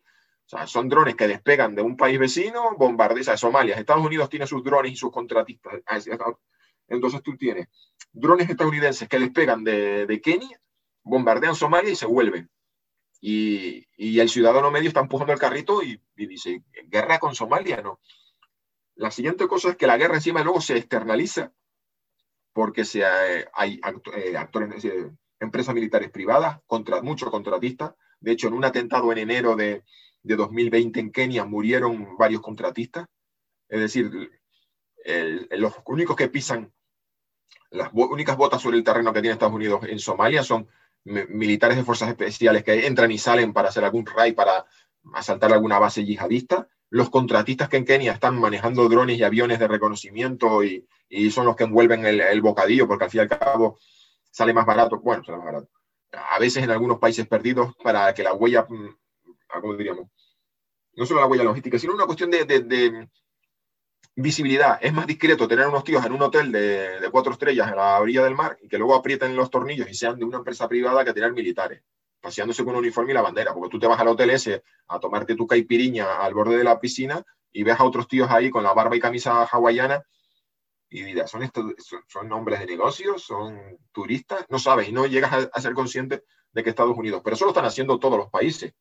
Turquía tiene metido a contratistas en Libia, Rusia tiene contratistas en Sudán, los ha tenido en Sudán, en en Mozambique, perdón, en República Centroafricana. China tenía contratistas de seguridad en Sudán, pero todavía no ha dado el salto. Bueno, también es verdad que es un mundo muy oscuro, o sea, que haya chinos con ropa civil, un pinganillo y un fusil en, en África está más que demostrado, pero ¿Son militares de, que van con ropa vestido de coronel tapioca porque son más discretos o son de una empresa? No, no me queda claro. O sea, no, no he leído eh, eh, eh, investigaciones al respecto todavía o no he profundizado. Lo cual genera esa sensación de no estamos realmente en guerra, a pesar de que nuestros muchachos estén ahí pegando tiros, pero todo muy crítico. entonces, todo esto primero nos hace tener la percepción de que nos quita la percepción de que estemos implicados en guerra. Luego, claro, luego un inmigrante libio en, un concierto de Ariana Grande, se hace volar en Manchester o Liverpool, no me acuerdo, y, nos despertamos y resulta que el tío había dejado un mensaje de despedida diciendo pongo una bomba y reviento a toda esta gente porque rechazo la política británica en, países perdidos. Pero aparte de eso, lo que tú dices, un concepto que acuñó un investigador del, del de Barcelona, que ahora no me acuerdo su nombre, me perdonará él, pero es que me quedé más con el concepto que con la persona, y era, como decía, las alianzas líquidas, esta cosa rara de que si uno mira las posiciones de Occidente y Rusia y las petromonarquías del Golfo en distintos países, verá que la OTAN está contra Rusia en Ucrania, pero luego resulta que Francia y Emiratos Unidos comparten intereses con Rusia en Libia. Y en Libia resulta que están contratistas rusos mm, operando con, con militares de Emiratos con el apoyo político de Francia contra una facción que es apoyada por Qatar y, y Turquía, que son Turquía miembro de la OTAN, pero resulta que en Libia estamos con, Francia va contra Turquía, y luego Italia también tiene algo que... Eh, y, entonces eh, Libia es un, conflicto súper loco donde tienes a países de la OTAN eh, y de la Unión Europea en bandos opuestos, porque Francia lo que piensa es el petróleo de Benghazi me interesa, así que apoyo al gobierno de Benghazi, Turquía, eh, perdón, Italia piensa, me llevo bien con el gobierno de Trípoli para que no mande, para que controlen la inmigración que viene para acá. Y entonces estamos en lo que tú dices, es un mundo de alianzas líquidas y de, eh, en el que tú y yo estamos aquí hablando tranquilamente, pero en el país A apoyamos a facciones opuestas y en el país B estamos en el mismo lado contra un tercero. Porque esto ya esto, esto lo divertido y con esto termino, y es que en la Guerra Fría tú tenías como dos bandos, muy claro, ¿no? Corea del Norte y Corea, Corea del Norte contra Corea del Sur, y, y solamente tú ya sabías quién, con quién van los soviéticos y con quién va Estados Unidos. Vietnam, con quién va Estados Unidos y con quién va la Unión Soviética. Y ahora es, mm, vale, eh, eh, Turquía, Qatar, Emiratos Árabes Unidos, Rusia, Estados Unidos, India, Brasil, eh, China, en Japón, bueno, Japón no se mete en estos fregados, pero vamos a ir a un mundo en el que mm, vamos a ver hexágonos, octógonos, ahí donde tenemos que empezar a cruzar. Eh. Sí, la, pizarra de Carrie Bradshaw, ¿no? La de Homeland, ¿no? La, típica de llena de. Mm.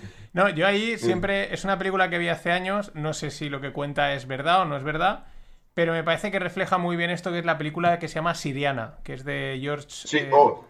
No sé si lo que cuenta es verdad o no, pero me gustó mucho cómo refleja eh, es la bilateralidad, ¿no? De ahora me reúno contigo, pero luego por el otro lado estoy organizando el bombazo que te voy a meter. Pero luego me voy a reunir contigo para darte también apoyo.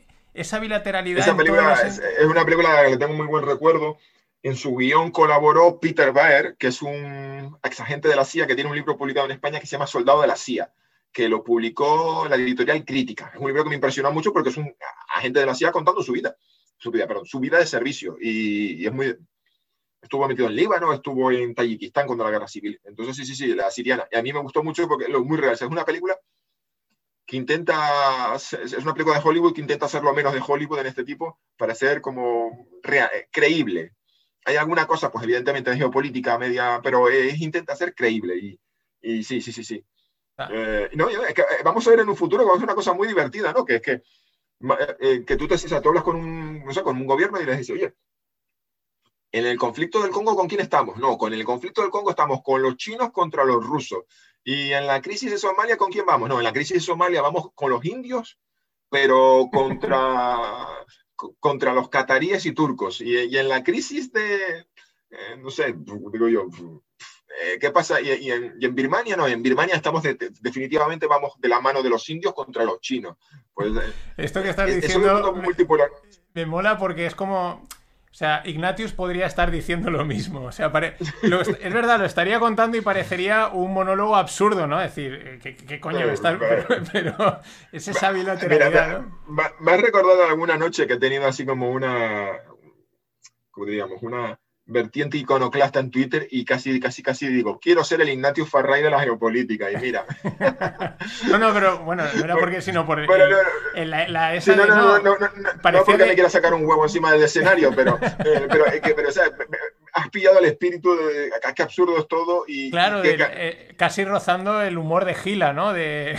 De no, con, los rusos tal, ese que roza lo absurdo en un, en un punto, ¿no? y bueno, pues, o sea, lo absurdo digo en cuanto, desde un punto de vista el que no está metido te están contando, aquí vamos con los rusos, pero con los chinos, pero luego con los chinos estamos al lado, o sea, ese jaleo y dices, a ver, parece de, broma, ¿no? Que no lo es, evidentemente. Pero, si nos ponemos serios, eh, porque además una de las cosas que me pasó cuando yo saqué el tema de, propuse el concepto de nueva guerra fría, es que, bueno, me, estaba, en un momento personal bajo y la verdad que todos los ataques me resultaron muy personales, pero había uno que me decía que chaval no tienes ni puta idea de lo que fue la Guerra Fría.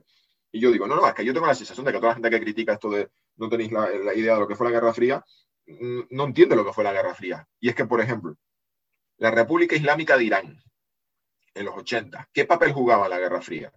Es decir, ya vivimos esto de que hubiesen dos bandos muy claros, pero aparecía un actor político que no se alineaba porque no era ni comunista ni, ni capitalista, o sea, no era ni economía organizada del estilo socialista, ateo, aliado de la Unión Soviética, porque desde luego que no, que alguien puede decir que sí, que, Irán tenía una economía planificada socialista, pero desde luego que ateo como la Unión Soviética no era, para algo así. Y entonces, por ejemplo, el conflicto Irán-Irak, si tú lo lees en los libros de historia de la Guerra Fría, te dicen, bueno, fue un conflicto que se sale un poco de la norma, porque no seguía hasta, es decir, que esto de que haya muchos bandos y que haya conflictos que no siguen directamente, es decir, si vamos a intentar entender el mundo del siglo XXI solo en los conflictos de Estados Unidos con China y Estados Unidos con Rusia, y, vamos a intentar organizar el mundo en eso, no lo vamos a entender. La diferencia es que antes pues tenía Unión Soviética, Estados Unidos, Pacto de Varsovia y OTAN, y luego algún elemento extraño, por ejemplo, la Guerra de las Malvinas. ¿Cómo se puede interpretar la Guerra de las Malvinas desde el punto de vista de la Guerra Fría? Y tú dices, pero si eran dos aliados de Estados Unidos.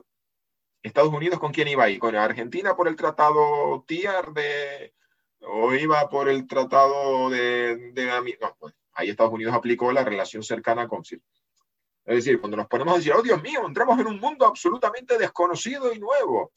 Eh, la crisis del Sahara del 74-75, ¿con quién iba Estados Unidos? ¿Con la Marcha Verde o con España de Franco? Es decir, eh, que sí, que, o sea, que, tampoco nos vamos a poner a decir, oh Dios mío, nunca había sucedido en la historia que, nos encontremos conflictos. Van sí, sí, no, no, no, no, no, no, te, no, no, te estoy, no te estoy tumbando tu idea. Lo que estoy diciendo es que cuando la gente se pone ahora con esta sensación de adanismo, de, de, levantarse por la mañana y escribir un artículo de todo lo que está pasando es absolutamente nuevo en la historia. No, yo ya tengo una edad y soy niño y recuerdo y leo y veo. Lo que pasa es que se ha multiplicado, porque ahora sí vamos a hablar de los centros de.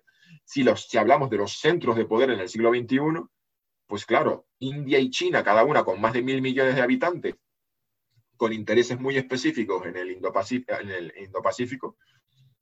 Y luego pensamos en Rusia y pensamos en las petromonarquías, que son muy relevantes en el Gran Oriente Medio, pues ahora, claro, ahora, ahora ya no son dos, ahora ya no son dos, dos, bandos con conflictos que se salen de la norma y tú dices, oye, pues este conflicto es que no lo puedo encajar en estos dos. No, no, no, no. Es que ahora vamos a tener un octógono y vamos a empezar a tener que trazar y vamos a decir, vamos, este conflicto encaja en esta, en esta bipolaridad o en esta otra, o en esta otra. Y cuando veamos esto, golpe de Estado en Birmania, la pregunta es, ¿y esto con quiénes van? ¿Con los indios? ¿Con los chinos? ¿Con Estados Unidos?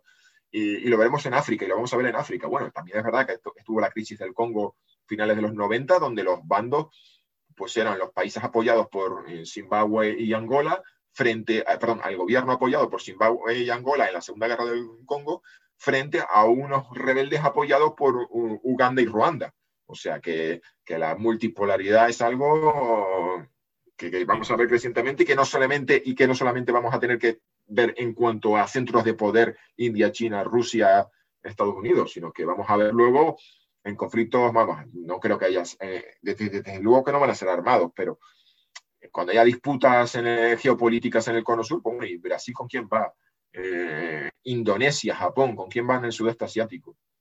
Evidentemente, eso que va a, ser, va a ser un lío, va a ser un lío y va a ser, por eso digo yo que encima son demasiadas cosas, demasiadas variables, demasiados países y es, boom, sí, sí, ahí. Es un, eh, no, no, yo eso estoy de acuerdo, que esto siempre ha venido, lo que pasa es que ahora es, un poco lo mismo, se van creciendo las relaciones, eh, se van, temas que vienen de muy lejos se van bifurcando, se van complicando y surge todo ese panorama por ir encarando ya hacia el final, que me he dado cuenta de que podríamos estar hablando muchísimo más rato, de hecho, mm. más adelante mm. te volveré a...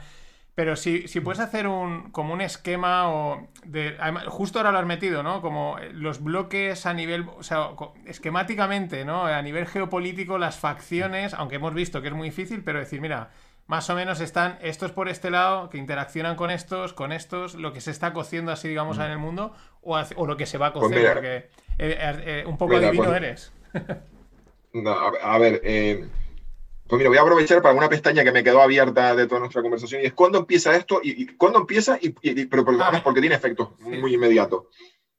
2011, noviembre de 2011, cumbre de APEC. APEC es la Conferencia de Países de Asia-Pacífico tiene lugar en Hawái. Es una conferencia que a la, gente a lo mejor le suena porque se reúnen los jefes de Estado de, de, países de ambas orillas del Pacífico y suele ser eh, cuando, cuando sucede en un país, siempre hacen una foto oficial con el traje típico del país.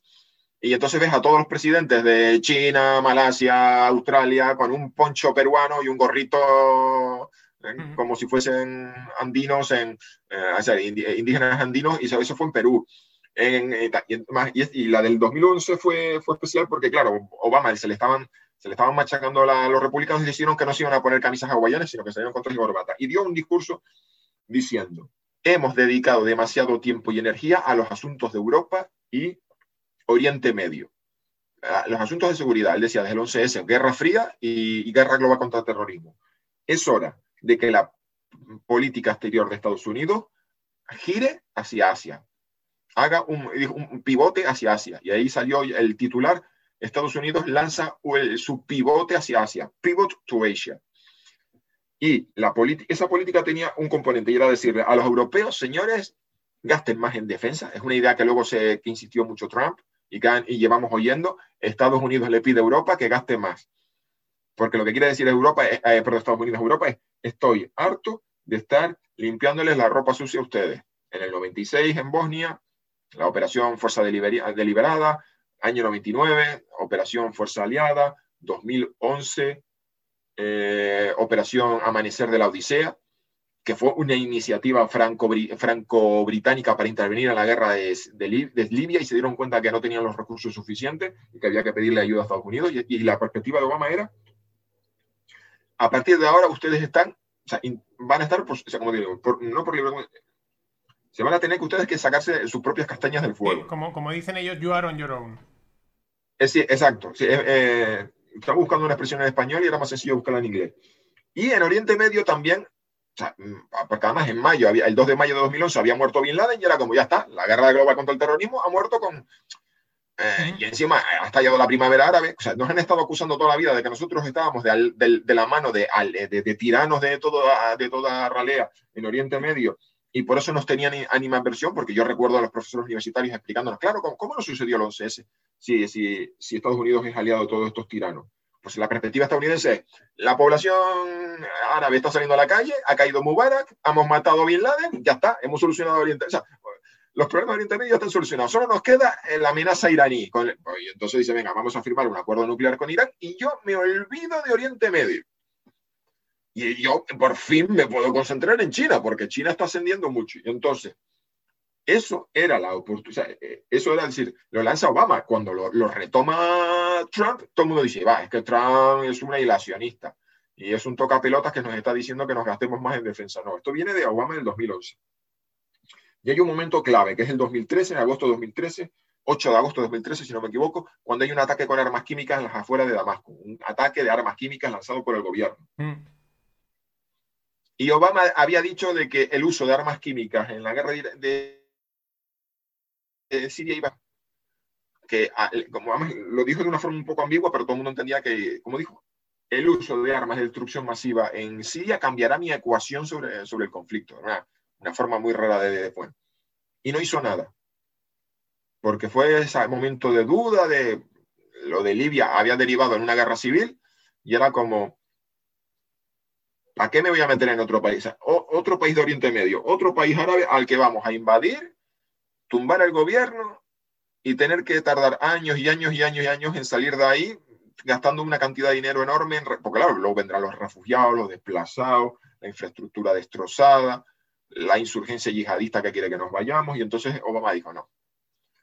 Y ese momento de duda lo aprovechó Rusia para decir, yo ofrezco una solución diplomática, que es que eh, al-Assad renuncie a sus armas químicas, con, así con mucha fanfarria, con unos observadores de la ONU. Y yo cuando viví aquello dije, este es el momento O sea, no el pivot to ese, sino este momento en que Estados Unidos, que podría, podría bombardear si quisiera Siria, machacar al Estado, al régimen, y no lo hace porque piensa, ay, es que las consecuencias van a ser demasiado complicadas. Es como, este es el ocaso del imperio americano. O sea, que un imperio diga, ay, es que no me meto aquí porque me va a costar mucho luego salir. Pues eso George Bush no lo hubiese dudado en dos segundos. El, el, Estados Unidos de pues 11S de que contra mí, conmigo contra mí. Ese fue el momento. Y entonces en el 2014 pasaron dos cosas fundamentales. Una fue la invasión rusa de Ucrania, que sin ese momento de duda de Estados Unidos en el 2013 yo creo que no habría pasado. Y otra fue que China aceleró enormemente la construcción de bases, de, de rellenar con, como diríamos, con, con una draga, sacar arena del mar y rellenar lo que eran eh, islotes en el mar de la China Meridional, que eran poco menos catolones, que es como una especie de... Sí, sí, yo, vi el otro día una... Anillo, anillo de coral, coral con agua adentro. Entonces, cogen una draga, sacan arena del mar, llenan ese anillo y la convierten en una isla. Luego meten cemento y, el otro día y, terminan montando una base ahí una foto de uno de esos y era flipante. O sea, era, era flipante porque era, era más puerto comercial, tenía también algo de militar, pero era flipante. O sea, era lo que, en medio del mar, dices, espectacular. Pues entonces, ¿qué bloques salen de aquí? Pues uno, tienes a Estados Unidos, que su prioridad nacional, todos los papeles y todo lo que están diciendo, es China y Asia-Pacífico. Dos, tienes una Europa a la que Estados Unidos le está pidiendo que gaste más en defensa cuando hay gente aquí que dice, no, deberíamos gastar más en defensa para hacer lo que nos da la gana y no tener que contar con Estados Unidos. No, pero es que Estados Unidos está pidiendo eso porque él dice, los Balcanes, eso era el patio de atrás de Europa y yo gasté dinero y bombas y, misiles en, solucionar vuestro problema en el 99, en el 96 y en el 99. Europa, entonces. Pero bueno, Europa ahora mismo está absolutamente, es si uno mira las fuerzas armadas, los que están dispuestos a gastar en defensa cada país, eh, Europa está en absolutamente en una de tiene serios problemas demográficos, tiene unos serios problemas económicos. En cuanto a que defensa, no hay una percepción de la amenaza y está en caída libre. Y bien, ese, ese dejar hacer o esa retirada, esa percepción de que hay una retirada estadounidense de Europa, y hay una retirada estadounidense de Oriente Medio, que al final la retirada de Europa no ha sido tal. Eh, o sea, a, Obama al final lo que le pasó fue como al personaje de, Al Pacino en El Padrino, en la tercera parte, cuando dicen, justo cuando pensaba que estaba fuera, me arrastran dentro, y entonces ha tenido Estados Unidos que desplegar, fuerzas en Rumanía y en Polonia, porque los países de Europa del Este le han dicho, no nos fiamos de los rusos. Entonces está Europa que a ver, a ver qué camino coge. Francia está diciendo que hay que aumentar el gasto de defensa, hay que ser más autónomos estratégicamente, pero claro, la letra pequeña de eso es que cuando uno mira las iniciativas francesas, que por ejemplo eh, España participa en ellas, Francia quiere construir un proyecto europeo de corbeta para que los países europeos nos pongamos de acuerdo en que si todos tenemos el mismo diseño, habrá economías de escala. Si diseñar un, cacharro cuesta X, si lo dividimos entre 20 países, pues va a salir mucho más barato que si cada país tiene su diseño. Lo mismo con el avión de combate europeo. Pero claro, cuando uno mira qué, qué empresas lideran los proyectos, dicen, vaya, yo, yo, no quiero ser mal pensado, pero esto de la iniciativa estratégica europea a mí me suena a reindustrialización de Francia. O sea, Francia está diciendo poner dinero en la mesa que ya lo diseño yo. Digo, ah, qué bien. Eh, Macron no es tonto. Macron quiere que la empresa Dassault, Dassault, yo, Dassault eh, eh, siga siendo relevante en el siglo XXI con un caso de sexta generación. Entonces, Europa es la gran incógnita. Y luego, esto ha tenido unas consecuencias, lo de la retirada ha tenido unas consecuencias. te, hago, un paréntesis porque hila con el podcast de la semana pasada, que es de agricultura y de Extremadura, y cuenta cómo las subvenciones que se hacen desde Europa, de Alemania y Francia, que son los que subvencionan el campo, en realidad, cuando estás dentro te das cuenta que lo que están aprovechando es para vender toda su maquinaria a países de África que también están, con su, que están cultivando. Entonces les interesa deprimir el campo español porque así pueden vender su maquinaria afuera. Eh, que va en la línea de, esa jugada que estás contando de las corbetas, ¿no? Por, porque es que me, la corbeta y la de combate. Y es un, y es un follón porque, claro, es que cuando hablas con la gente y te dice, esto es una tontería, ¿por qué tenemos bases militares estadounidenses en España? ¿Por qué España, por qué España va detrás de Estados Unidos y no tenemos una autonomía estratégica? Pues vale, pues gasta más Sí, sí, sí, sí. Y yo no entiendo por qué tenemos que comprar el F-35 y por qué no compramos el avión europeo. Primero, porque el avión europeo es, eh, humo. Y dos, porque todavía la sensación que tenemos algunos es que eh, lo que estamos pagando es a Francia para que lo diseñe él y aquí apretemos tornillos y, hombre, Francia, dice, te dirá, España, siéntete orgulloso, tú vas a diseñar el tren de aterrizaje y, la portezuela de detrás, que de donde se, en fin, el, registro, bueno, pues eso. Entonces es una gran incógnita, es una gran incógnita. Y luego, lo que, bloque, en Oriente Medio lo que ha pasado es que los aliados tradicionales de, Occidente, perdón, de Estados Unidos, viendo que Estados Unidos se quiere limpiar las manos, se han, han tomado una actitud más agresiva, más intervencionista, más de vamos a nosotros a empezar lo que Europa debería haber hecho y, estos son Emiratos Árabes Unidos y Arabia Saudita que se han metido en Yemen y que, eh, y que en el caso de Emiratos pues es muy activa en, el Cuerno de África y en Libia. Y esto hace 10 años no era así. Y esto es el resultado de la retirada estadounidense y del acuerdo nuclear de Irán. Es la sensación de que Estados Unidos no nos podemos fiar. Ver, no, no, no nos podemos fiar, no. No, vamos, no, no se va a repetir la situación de 1991, de que Irak invada Kuwait y venga Estados Unidos con Francia, Italia, Alemania, Reino Unido de la mano y una coalición interna. Si aquí la mierda golpea el ventilador, nos vamos nosotros a tener que sacarnos, vamos nosotros a tener que resolver la situación. Y por eso, Arabia Saudita y Emiratos son más activos. Y una cosa que yo predije, sí, cuando yo hice mi famoso esquema, famoso porque la de torta que me dije, porque yo hice un esquema y dije, vamos a ver, tienes, ahora hablaremos, el bloque antioccidental, pero si uno mira el bloque de aliados de Occidente, me sale Israel, Emiratos y, y Arabia Saudita. Y son oficialmente enemigos. Y no tiene sentido de que los enemigos de Occidente sean muy amigos, que son unos amigos también muy peculiares, muy de te pego la puñalada cuando puedo. Pero al menos públicamente tienen trato. Pero lo que no puede ser es que Estados Unidos sea muy aliado de Emiratos y muy aliado de Israel.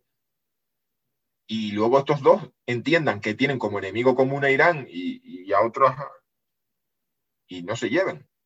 Yo digo, esto en el, en el largo plazo solo puede derivar en una cosa, y es que los aliados de Occidente en, la, región se aparquen sus diferencias y entiendan que tienen más en común. Y sorpresa, en el año 2020 se anunció la firma de los famosos acuerdos de Abraham, ah, los llaman así porque son el patriarca de las tres religiones eh, monoteístas, y ahora mismo Israel y Emiratos increíblemente amigos, que ya lo, a ver, que bajo la mesa, ellos ya había ya una cierta fluidez de comunicaciones diciendo, oye, ¿qué, ¿qué hacemos tú y yo llevándonos mal si somos muy complementarios económicamente? El sector mm, biotecnológico y tecnológico Israel es muy pujante. Emiratos aspira a tener un sector también pujante en, tecnología. Y además fue una de las cosas que yo dije, digo, cuando se anunció el acuerdo, dije, me alegro mucho porque esto simplemente pone en orden una cosa que era evidente, que los aliados de Occidente se tenían que hablar entre ellos y esto se abre la oportunidad. O sea, los emiratíes tienen dinero y ganas de tener un sector tecnológico pujante porque saben que el petróleo se acaba. fue el primer país, la primera petromonarquía que dijo, el, petróleo no es un regalo, es un préstamo. O sea, esto es una ventana de 20 a 30 años que tenemos para modernizar la, economía del país y ser autosuficientes y tener una economía pujante y por eso se han volcado con el turismo, con la... Con, con, la construcción de puertos, aeropuertos, las aerolíneas y demás. La idea de que tenemos, bueno, pues empezaron a, volar, empezaron a volar los acuerdos bilaterales de vamos a empresas de biotecnología de Emiratos y a Israel van a trabajar juntos en hacer un test para el coronavirus y no sé qué, bueno, en fin. Entonces, es, ahí se va a consolidar un, núcleo de países aliados que son aliados de Occidente, pero que ellos entienden que su principal amenaza es Irán y que a lo mejor Occidente no va a estar, es decir, no, no va, a lo mejor va a haber alguna crisis que Occidente no pueda o no quiera intervenir. Bien, y ahora pasamos al bloque, al siguiente bloque que yo siempre lo vi como el bloque antioccidental, que era claramente el que se oponía. Él decía, los presupuestos, esto de que todos los países tienen que tener una democracia liberal con una economía de mercado y una juventud cada vez más occidentalizada, nosotros la rechazamos de pleno. Y esos tres bloques son Rusia, Irán y el bloque bolivariano, que además tienen un discurso nacional populista muy parecido. Es decir, nosotros, por ejemplo, desde España podemos entender que la revolución chavista es una cosa y la revolución islámica de Irán es otra, pero tienen un sustrato ideológico muy parecido, y junto con el kirchnerismo. Es decir, y si, y si uno mira el conservadurismo, el nacionalpopulismo conservador de Putin es exactamente lo mismo. en los cuatro sitios vas a escuchar la misma historia. Nuestro país tenía gobiernos aliados de Occidente. Esos gobiernos nunca trabajaron por los intereses de nuestro propio país. Esos, esos gobiernos eran eh, marionetas de Occidente o al menos eran unos vendidos, unos vendepatrias que pusieron siempre sus intereses personales y los de las grandes potencias por delante de los de nuestro país. Y eso te lo van a decir los rusos de la, de la era Yeltsin, te lo van a decir los venezolanos de, la, de, Carlos Andrés Pérez, te lo van a decir los iraníes de la época de Reza Palevi y te lo van a decir eh, eh, los argentinos, de, incluso los peronistas eh, kirchneristas, te lo van a decir de los mm, peronistas menemistas, que fue la rama neoliberal de... Es el mismo discurso. Dos, por tanto, es necesario que este país tenga un gobierno fuerte que controle todos los resortes y todos los mecanismos del país, y eso pasa por nacionalizar los recursos nacionales y la industria nacional para ponerla al servicio del pueblo, pueblo que ha sido machacado y pisoteado por unas élites burguesas que habían estado siempre, que solo soñaban con comprar cosas occidentales, lucir su, tener una vida de lujo y poder luego pasar las vacaciones en Miami o en Europa con sus pisos de lujo, pero nosotros somos el gobierno de, realmente del pueblo y de la gente y además estamos orgullosos de que estamos dando becas y estamos eh, creando toda una red social de apoyo y demás. Y eso te lo dicen en Irán y te lo dicen los kinder y te lo dicen los rusos y te lo dicen los... Que luego eso sea el discurso y tú dices, sí, ya, pero ¿qué me estás diciendo de la corrupción y, y de la y de todo lo que diríamos, de todo lo que no funciona en el país? Sí, sí, sí, sí, vale, vale. Pero yo digo el discurso, el discurso.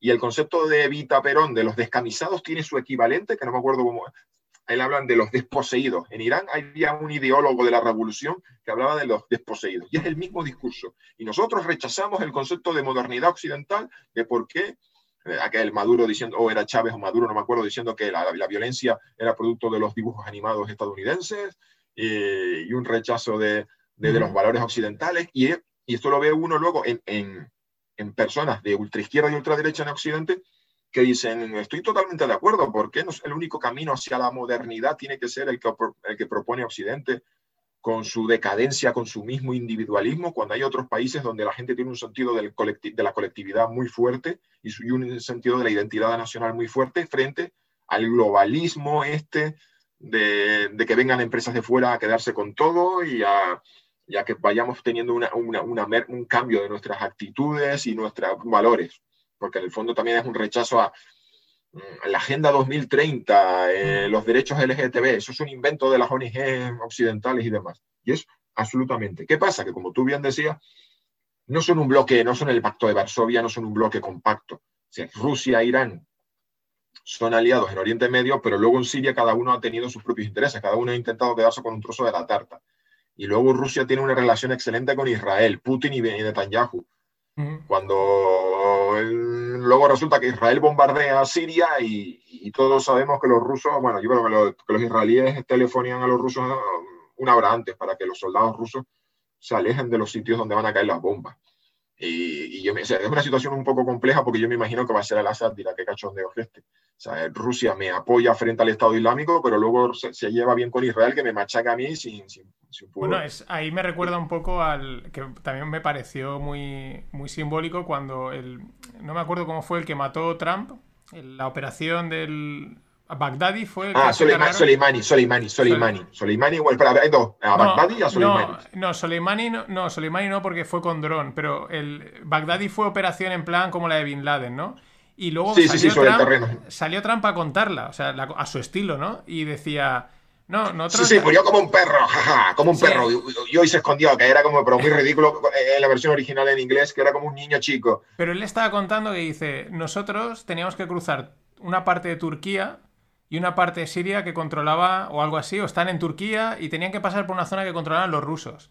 Dice, y llamamos, además, es que el tío lo contaba, o sea, directamente dice, llamamos y los rusos dijeron, no preguntaron qué íbamos a hacer, nos dijeron, vale, os dejamos pasar. O sea, y el tío lo contaba como pasaron por, por donde no deberían, porque les estaban dejando pasar, hicieron su operación y se piraron, dice, y decía, yo le agradezco a los rusos que no preguntasen qué íbamos a hacer, ¿no? Y, es lo mismo, pero es que primero lo, Trump, que es un personaje, y lo contaba, para nosotros perfecto porque te enteras, pero es, sorprendente ese como, sí, en otra situación, si hubiesen dicho que no, no hacemos la operación, ¿no? Pero se han hecho a un lado, nos han dejado pasar y a lo mejor estaban... Luego Rusia, Rusia a lo mejor tuvo que dar explicaciones a alguien porque habían permitido esa, ese asesinato, ¿no? Contratistas rusos fueron, murieron machacados por la aviación estadounidense eh, porque había un acuerdo tácito de no cruzar una... de un río, del río para acá están los kurdos y del río para acá están los sirios apoyados por, por, eh, por, por, Rusia. Y alguien se saltó ese acuerdo tácito y porque del río para allá había una refinería, no, sé si era que querían desmantelar o querían poner, o era... Alguien dijo, la verdad que hay un material, eh, hay, hay, toda una serie de equipamiento petrolero de mucho valor, vamos a cruzar, vamos a, y, y ahí había un grupito de guerrilleros, de milicianos kurdos, apoyados, que tenían empotrado una unidad de marines, creo que era. Y los de los marines cogieron la radio y dijeron, socorro, que vienen un montón de blindados a otros. Y la aviación se los machacó y, eran contratistas de la empresa, creo, Wagner. Y la gracia de todo esto es que tú dices, madre mía, la aviación estadounidense machacando a contratistas rusos y los rusos se la tuvieron que tragar porque dicen, es que no funcionó bien la, la, coordinación y demás. O sea, que sí, sí, que sí, que los rusos por un lado te dejan ahí y luego los estadounidenses machacando a los rusos por otro lado. ¿sí? Y bueno, y entonces para ir terminando, teníamos el bloque este antioccidental, que yo lo divido en tres, en tres patas, que es un trípode, los países bolivarianos, Rusia e Irán, con sus diferencias y con sus historias. Pero si uno mira lo que hay en Venezuela, ¿quién está allí? Los rusos y los iraníes.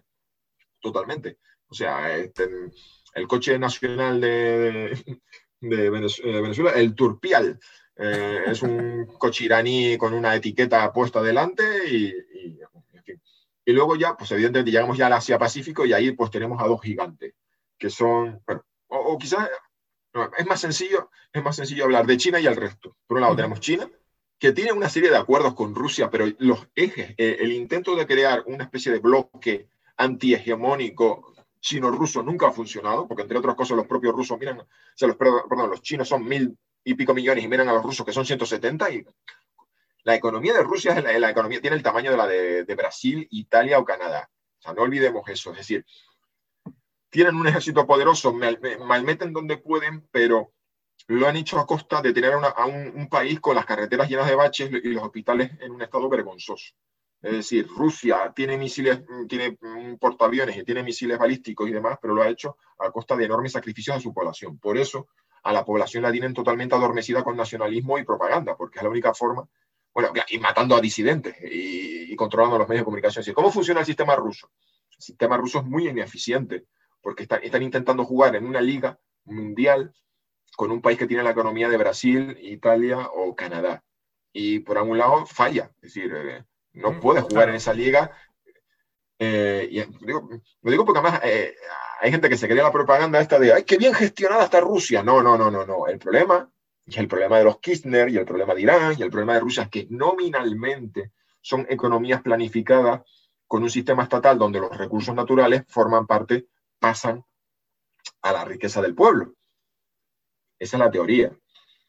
Luego uno mira cómo funcionan los negocios y está todo subcontratado y demás. Por ejemplo, hasta hace unos años, los gasoductos, rusos, gasoductos rusos que conectaban los yacimientos de Siberia con Europa y que son una fuente fundamental de ingresos para Rusia, estaban gestionados por una empresa privada. Es decir, Rusia el gobierno ruso le cobraba una pequeña tasa o comisión a una empresa, que esa empresa era la que gestionaba el negocio. Se llamaba Itera y estaba domiciliada en Suiza o Luxemburgo. Había un cruce de acciones muy raro, con lo cual uno podía pensar que había oligarcas rusos llevándose la tarta. Entonces, el sistema, en teoría, la diferencia, si alguien, lo digo porque estoy haciendo este, este inciso porque si alguno piensa, ajá, Occidente, individualista, eh, ultracapitalista ineficiente y, el otro, y, en el otro bloque tú lo has descrito como unos gobiernos preocupados por una economía planificada. Oye, viendo todo el coronavirus, a lo mejor la planificación hay que replanteárselo. Sí, en Europa estamos ahora con la desglobalización y que después de la... Ya hemos visto el valor del Estado y de la sanidad pública, y, pero eh, que nadie se crea que la, que, la Argentina de los Kirchner o la Rusia de Putin es... Eh, aquello es un sistema ultra eficiente. En teoría es así, en la práctica los negocios son todos vía testaferros con maletines de dinero y, aquello es una lucha, como, lo decía, ¿no? es una especie de oligarquías a las que Putin toleran que existan mientras no, no, no, cuestiones el statu quo. Como se te ocurra, como se te ocurra financiar un periódico de la oposición, pues ya sabes lo que te pasa, ¿no? Eh, terminas con Polonio en el fondo de un río, en fin. Vale, pues ese bloque. Y entonces pasábamos a Asia. Tenemos China. Digo, es más fácil hablar de China y el resto. China lo entendemos. China es un modelo, bueno, daría para otro programa, un sistema muy, muy, muy, muy raro. Eh, como has dicho, como todo lo que es eh, el siglo XXI, híbrido, líquido, mm, difícil de, porque es planificado, pero ultracapitalista, pero con los, los, resortes del poder están en manos de un partido comunista, que no es comunista exactamente, es confuciano en su exaltación de las élites, no, perdón, de la meritocracia, que en eso sí es como muy, es como un pacto social en el que el Partido Comunista ha dicho, yo controlo los mecanismos de poder del, del país, Aquí no hay libertad de expresión ni libertad política, pero a cambio yo hago que todo esto funcione, que esto no se desmadre. Intento controlar la corrupción, intento controlar a los oligarcas. Si veo que alguien acumula demasiado poder, le freno. El dueño de AliExpress y Alibaba lleva meses sin, sin aparecer, se parece que está en arresto domiciliario, porque se quejó de que no le dejaban hacer los negocios que él quería, que quería comprar medios de comunicación y que quería expandir y sal, claro, quería como todo multimillonario empezar a expandirse hacia otros sectores.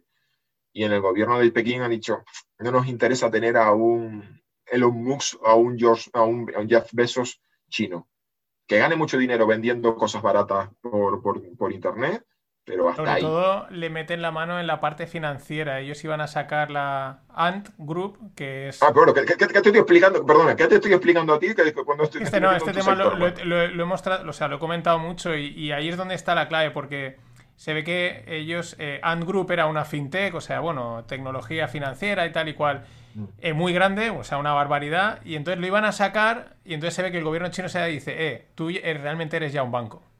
Y si eres un banco necesitas tener, pasar controles bancarios. Claro, eso a nivel de negocio y regulación. y claro, los otros eh, parece que intentaban, entre comillas, colársela, ¿no? De salir como una empresa tecnológica financiera, pero que en el fondo es una, vamos, claro, tecnología más finanzas, eso es un poder enorme. Y aparte unas declaraciones, bueno, pues toda la parte china que siempre es un poco así, lo que tú dices, hay mm. opaca y no sabes exactamente hasta qué punto se pasó ya. Eh, eh, mm. Entonces es un modelo de tecnocracia, que digo que aquí hay unas raíces confusionas en el sentido del cuerpo de funcionarios, de es decir, que, que, sí, que existe el chanchullismo, los contactos y demás, pero que es un sistema que intenta pues más o menos captar talento y elevarlo. Eh, y si yo, mi abuelo era campesino, mi padre trabajaba en una factoría, yo soy ingeniero y he montado una empresa, o sea, intenta, intenta ser más o menos meritocrático, pero dentro de, un, de unas reglas de juego que son brutales. Es decir, minorías étnicas, eh, religiosas y demás. Es decir, es un sistema muy brutal, es muy distópico. lo digo por si hay algún oyente diciendo, vale, descartamos Occidente, y yo les he dicho, no, no, no, no se vayan con, no, es decir, no se entusiasmen con, con, con el bloque antioccidental porque es muy disfuncional.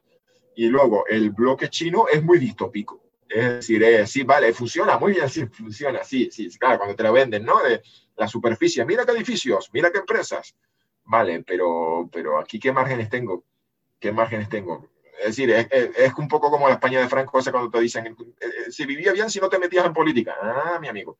Sí, eso suena muy bien, pero ¿qué pasa cuando yo tengo agravios? ¿Qué pasa cuando me quieren construir una megafactoría y, una, y un puente de autopista por mi, por mi, por mi sembrado y no me quieren pagar dos duros. Es decir, porque con ese desarrollismo no se detiene ante nada y ante nadie. Y entonces está todo muy bien hasta que tú eres de un pequeño pueblo y, se quieren, y quieren pasar una autopista por el medio del pueblo. Y claro, aquí, en, aquí, en, aquí, en, Occidente puedes sacar un cartel y puedes hacer una, puedes hacer una sentada y puedes mandar una carta y puedes hacer un vídeo de protesta y puedes, y, bueno, que, y, puedes quemar contenedores y te pegan en la cabeza y, y, demás. Es un toma y daca. Hay unas reglas, pero allí entonces, el sistema han intentado permitir un poquito, un poquito, ahora han intentado instaurar vacaciones, y van intentando liberar un poquito de tensiones, descubriendo que esto de, de, que los obreros vayan de vacaciones está muy bien porque gastan, van y, se quedan en un hotelito y luego van a los restaurantes, o sea que genera el consumo interno. Y, y me acuerdo que en un pueblo, en una ciudad pequeña, habían protestado por, porque los candidatos que les proponían para alcalde habían sido todos elegidos a dedos y, y entonces hubo ahí unas elecciones, abramos comillas, con candidatos más o menos libres, y había sido toda una revolución, que me acuerdo que fueron los informes semanales a hablar, aquí en la ciudad pequeña, no sé dónde han conseguido lo impensable. eh, y han tenido reuniones con, con, las asociaciones, vamos a decir, los, los pseudo cuasi sindicatos. Entonces es un sistema que va liberando tensiones y va permitiendo, pero luego, claro, como toda dictadura, algunas cosas es absolutamente ineficiente porque el control de la información. O sea, uy, hay un virus raro, tú cállate, tápatlo, no nos vayas a, a fastidiar el sector tecnológico de Wuhan. Y sorpresa, era un virus, era un coronavirus. Entonces, si rascas la superficie te puedes encontrar las ineficiencias propias de una dictadura, pero, pero el sistema avanza. Yo no sé hasta cuándo, porque llevo escuchando a gurús de las finanzas diciendo que la burbuja inmobiliaria va a estallar y yo llevo ya 20, no sé, 20, desde que tengo el blog, es que escuchando que la burbuja inmobiliaria va a estallar. Entonces, luego ya todo lo que ves de Indo hacia Pacífico, pues puedes ver ya, o todo ya lo puedes explicar en torno a cómo se posiciona. Pakistán, ¿cómo se posiciona? Pues sí, eh, aliado a Estados Unidos en algunos aspectos, pero tiene su agenda propia en Afganistán y es tecnológicamente cada vez más cercana de, de China. India, India, que iba por libre en la Guerra Fría, se acerca a Occidente y ha formado una alianza con Japón, Australia y Estados Unidos. De eso escrito en The Political Room hace poco. Y entonces ya digo que ya puedes definir como el arco de países eh, que son pro China o contra China. Y en eso China ha intentado construir toda una serie de una red de puertos que permita garantizar la comunicación desde Oriente Medio y Europa, o sea, porque la mentalidad china es, vamos a ver, yo necesito un influjo de, materias primas para fabricar cosas y esos productos luego vuelven a Europa, y yo lo que me preocupa es que alguna potencia como India pise esa manguera de, de, productos y demás. Y entonces han empezado a posicionar bases, eh, a llegar a acuerdos con Sri Lanka, Maldivas, Pakistán, Birmania, cosa que a la India la ha empezado a preocupar porque ellos también tienen sus propias rutas de comunicación, ellos compran eh, carbón a Tanzania y Sudáfrica y piensa, ahí va, toda esta red de puertos chinos que los chinos me están diciendo que es, no, no, no te preocupes, que esto es para yo garantizar mi suministro, me la pueden usar ellos ofensivamente para contar, cortar mi suministro de materias primas, ¿sí? que haya submarinos chinos ahí pululando por el Índico. Con lo cual se ha creado lo que se llama un dilema clásico de seguridad.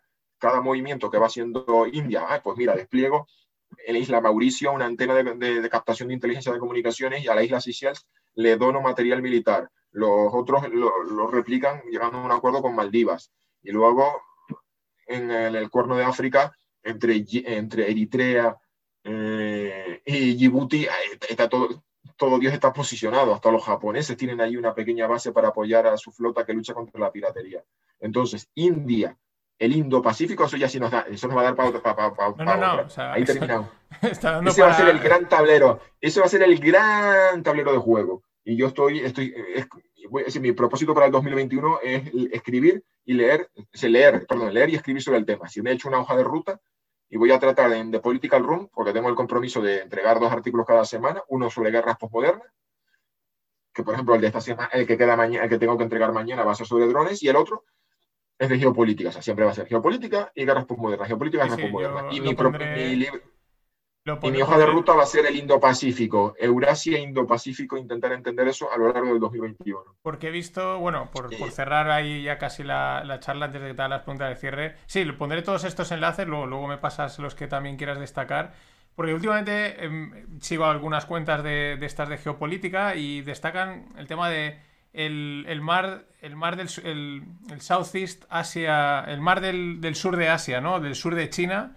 Como que hay mucho movimiento últimamente. Eh, lo que los chinos llaman mar de la China meridional y claro, el resto, claro, llaman el sudeste, y está ahí, porque es como, ahí están los chinos ya poniendo en su nombre. Y está ahí Taiwán y, y, que hay últimamente mucho movimiento de mucho movimiento, pero ese, ese melón lo, lo abriremos sí, lo porque otro día. Sí, Sí, sí, no, yo, yo tengo claro, digo, eh, yo que empecé eh, con mi blog al flancosur.com, o sea, si yo me clonara, si yo tuviese si pudiera fabricar cuatro o cinco clones, o sea, uno de esos se dedicaría nada más que al, al, Indo-Pacífico y tendría para estar todos los días.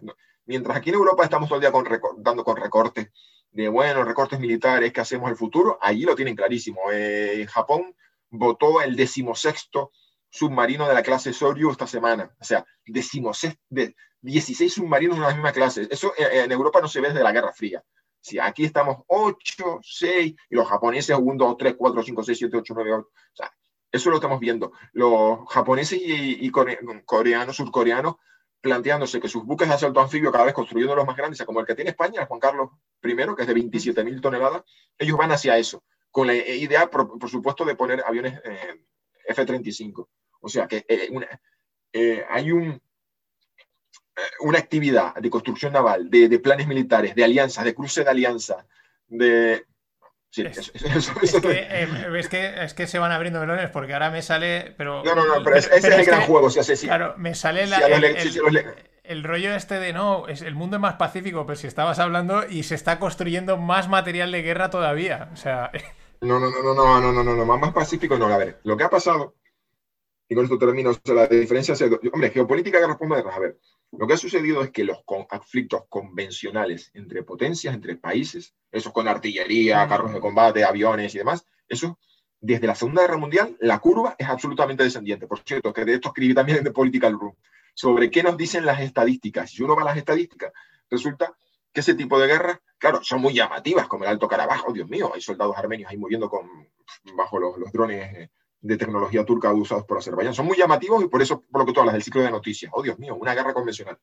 Pero estadísticamente son menos relevantes. Lo que ahora mismo hay son guerras cada vez. Son las guerras posmodernas. Actores no estatales, estados fallidos, guerrillas, terroristas, milicias. Eso es. Y por eso, es el futuro.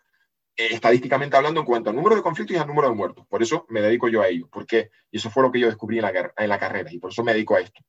Es decir, el que quiera estudiar la guerra tecnológica, de lo que todo lo que hemos hablado de drones, inteligencia artificial y demás, va a ser muy bonito, pero va a ser teórico. Es decir, tú podrás hablar de todo lo que se va a fabricar y todo, pero eso siempre, porque yo creo que la experiencia que nos enseña la, la, Guerra Fría es que mientras hay armas nucleares detrás, nadie se va a querer. Lo que sí vamos a ver, lo que sí vamos a ver, y esa es la otra pata que yo trato en The Political Room, es geopolítica, y es que Asia, Pacífico, el Indo-Pacífico, está muy, muy, muy caliente.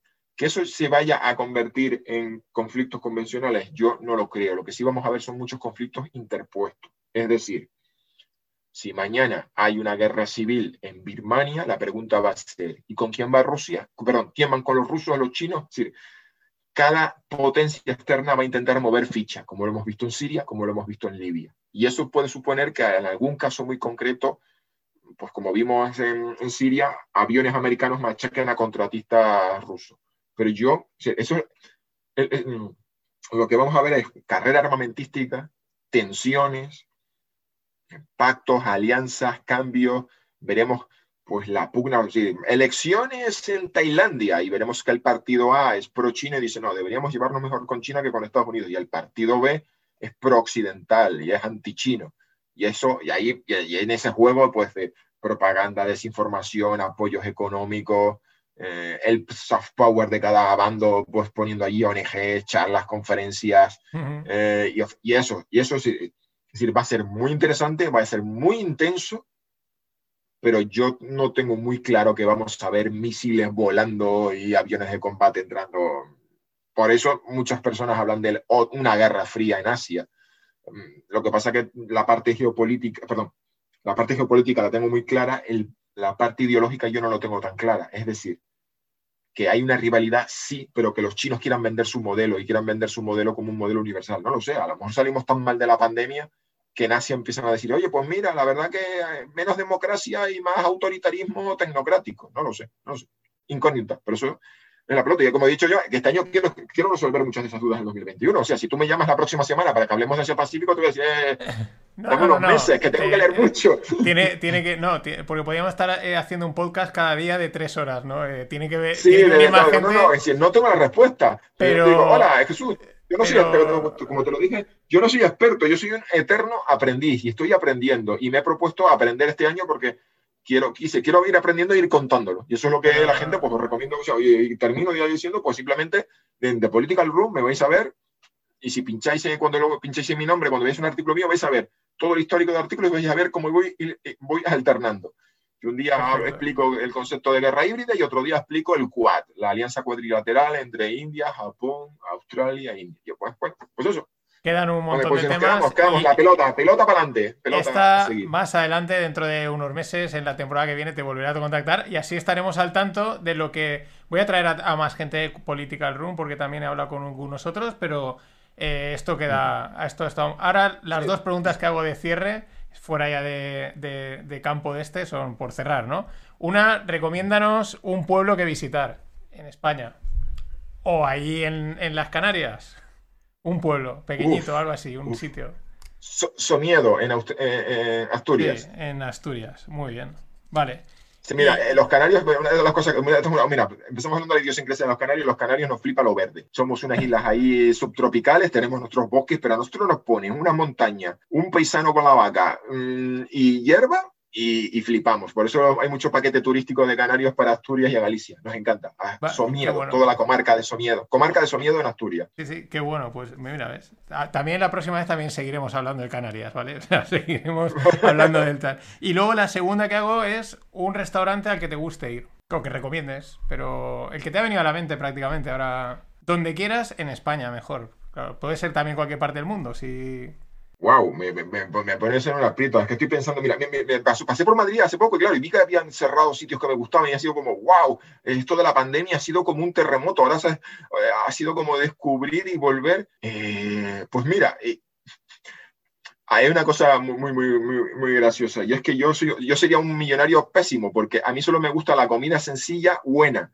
Es decir, a mí me pones una buena pizza y mira, en el sur de Tenerife hay un sitio que se llama Oro di Napoli y en Madrid yo soy de hamburguesa gourmet y, a mí me, me, gustaba mucho una cadena que se llama New York Burger, que tiene tres, cuatro ah. sitios. O sea, a mí me haces millonario y no me vas a ver con caviar y, no, eh, champán. Yo voy a ir una buena pizza. A mí ponme una pizza buena y, un, y, una buena y una buena hamburguesa y con eso, con eso ya yo soy feliz. Pero la pregunta, la pregunta no es, es, un sitio donde ir a comer o cenar. O sea, he dicho restaurante, pero eh, me, me, vale. Eh, Oro di Napoli me vale. Eh, los cristianos, Napoli. Que además, luego lo gracioso es que yo fui y dije, qué sensación tengo de estar comiendo algo realmente italiano, que no sé explicarlo, no sé definirlo. Y un día me sale, vi un ranking de esto de las 50 mejores pizzerías de Europa según no sé qué, y estaba ahí. Yo dije, mira tú, yo la disfrutaba, la, la me gustaba, y resulta que según el criterio de alguien, habían hecho un ranking de las 50 mejores pizzerías de Europa y la teníamos aquí en Tenerife. Pues mira, es un sitio pequeñito en un callejón y se come estupendamente. Una pues, o pizza bien, que tienes ahí la sensación. No hay nada como estar comiendo tu pizza y los cocineros discutiendo en italiano,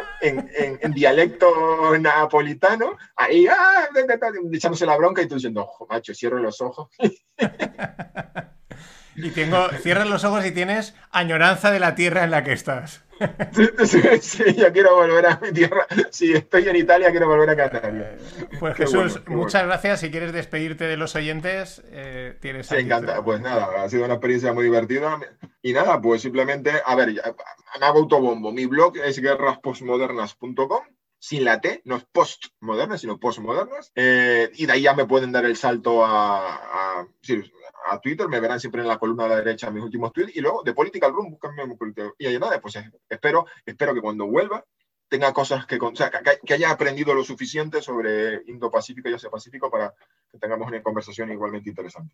Hasta aquí este rogle número 16 con Jesús Manuel Pérez Triana desde Tenerife, contándonos cosas de geopolítica. Muchas cosas, hay mucho que contar son muchas facciones, interrelaciones, hechos, hechos aislados que luego tienen segundas derivadas y luego tienen impacto mucho más avanzado en el tiempo, pero creo que nos ha servido para hacernos una idea. A mí yo me lo he pasado muy bien, ha sido también muy divertido, Jesús es un crack.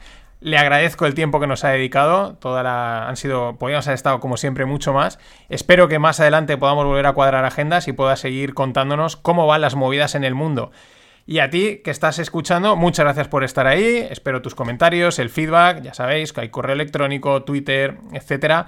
Y suscríbete al canal de Rogle en YouTube, en Spotify, Evox, Google, Apple Podcast o al de No Financieros, que es donde los dos sitios donde lo voy publicando. Así que nada más, pasadlo bien y nos vemos la semana que viene.